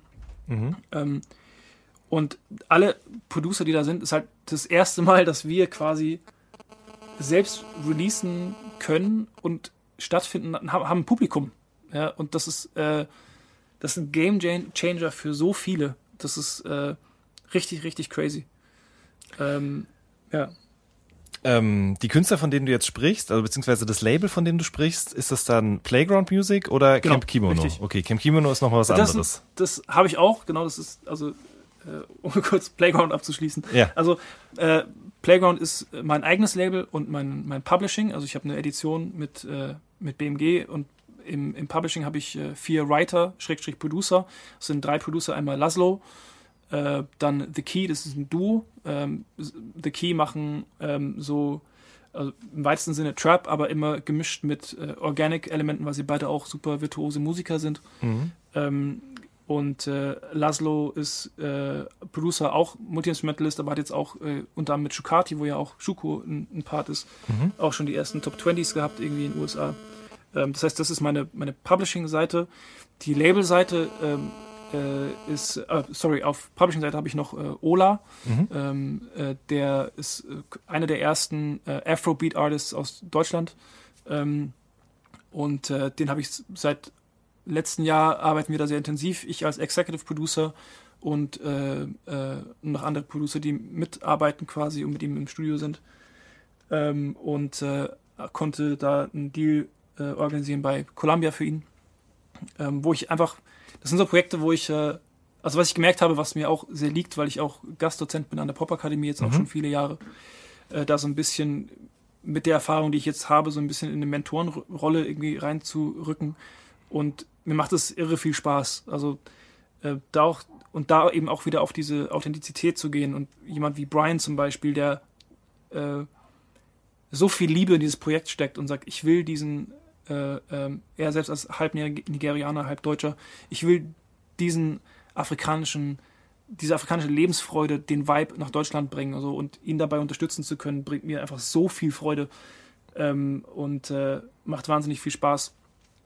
Und ähm, genau, aber das ist quasi die Publishing-Seite. Auf Label-Seite äh, sind wir momentan äh, eher mit Instrumentals unterwegs. Das erste war DAO quasi. Mhm. Und nach dem Prinzip baue ich jetzt weitere Artists auf. Ähm, und ähm, ja, kriegen da auch jeden Tag äh, irre viele Zuschriften, Submissions. Ähm, Habe jetzt mittlerweile drei Angestellte in der Firma. Ähm, Krass. Und äh, ähm, ja, also ist ähm, äh, krasse Learning Curve, auch einfach das alles so ein bisschen zu bewältigen und gleichzeitig irgendwie weiterhin auch kreativ zu bleiben, weil ich ja weiterhin auch selber produziere. Mhm. Aber ähm, ich merke, dass mir das alles, also vor allem der Teil von Branding, A&Ring, ähm, dass dieses ganze Zusammenspiel sehr liegt, weil ich es halt in verschiedensten Facetten einfach über die Jahre gesehen habe und sehe, was funktioniert und was nicht so funktioniert. Und glücklicherweise, ähm, und dieses funktioniert und nicht funktioniert, immer bezogen wirklich auf Realness so. Ähm, und ich habe gemerkt, dass ich sehr gut darin bin, so den Kern einer Sache zu entdecken und die so ein bisschen zu äh, verstärken. Hm. Und ähm, das ist so das Grundprinzip, würde ich sagen, vom Playground. Ähm, und ähm, ja, und ja, wie gesagt, das ist eine, krasse Lernerfahrung, einfach zu sehen, wie kriegt man diese Workload irgendwie unter äh, und, und, äh, und äh, bleibt weiterhin, weiterhin trotzdem kreativ. Ja, also abgesehen davon, dass natürlich die, die Business-Entscheidungen und jede Woche Releases an den Start zu bringen und Artwork auszusuchen und sich um den Master zu kümmern und um demnächst zu kümmern auch kreativ ist, aber das quasi selber komponieren und neue Titel erschaffen, irgendwie das alles so zusammenzubringen, ist schwierig. Ja, und Ähm, als wenn das noch nicht genug wäre, hast du dann noch ein Label gegründet. Ich habe noch ein, das ist, ein, das ist dann wiederum ein Joint Venture mit einem Major, genau, Ja. das ist äh, mit Sony, also Camp Kimono Records ist entstanden aus ähm, ja, einer sehr, sehr engen Freundschaft ähm, mit äh, Tinus aus, aus Amsterdam, den ich in LA kennengelernt habe, einer der besten Songwriter, mit denen ich jemals gearbeitet habe. Und äh, abgesehen davon einfach ein wahnsinnig toller Mensch. Und ähm, ja, aus der Freundschaft ist ein Projekt entstanden, Gold Kimono. Und ähm, da produziere ich und äh, schreibe mit ihm.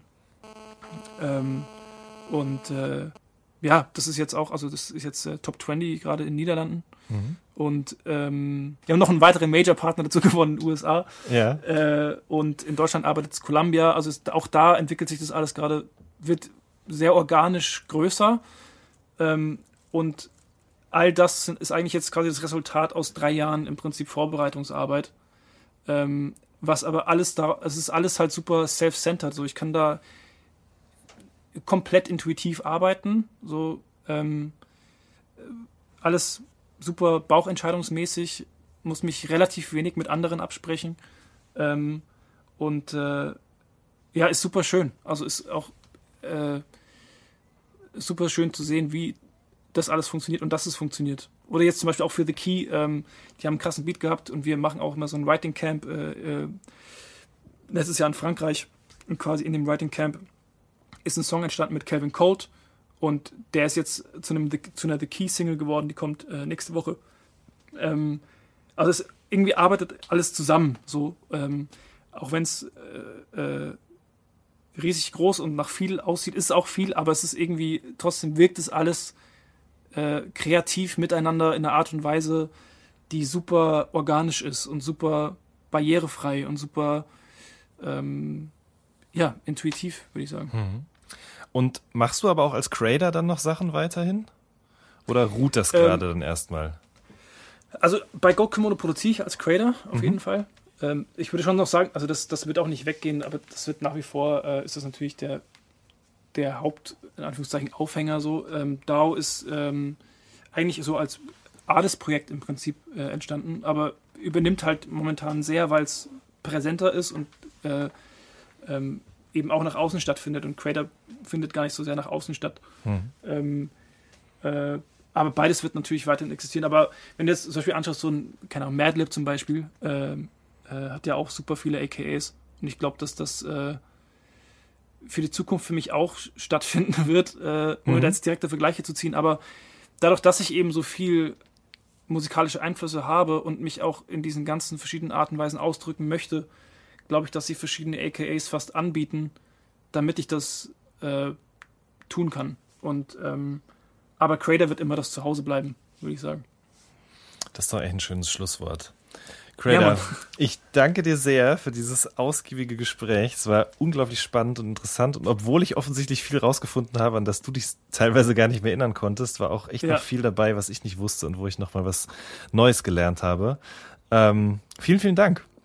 Ey, ich danke dir. Ich, äh, ich finde das, äh, ich finde, machst eine super Arbeit. Ähm, und äh, ja, vielen Dank, dass ich äh, Teil sein durfte. Sehr, sehr gerne. Das war eine neue Folge vom All Good Podcast. Wir hören uns in der nächsten Woche. Macht's gut. Tschüss.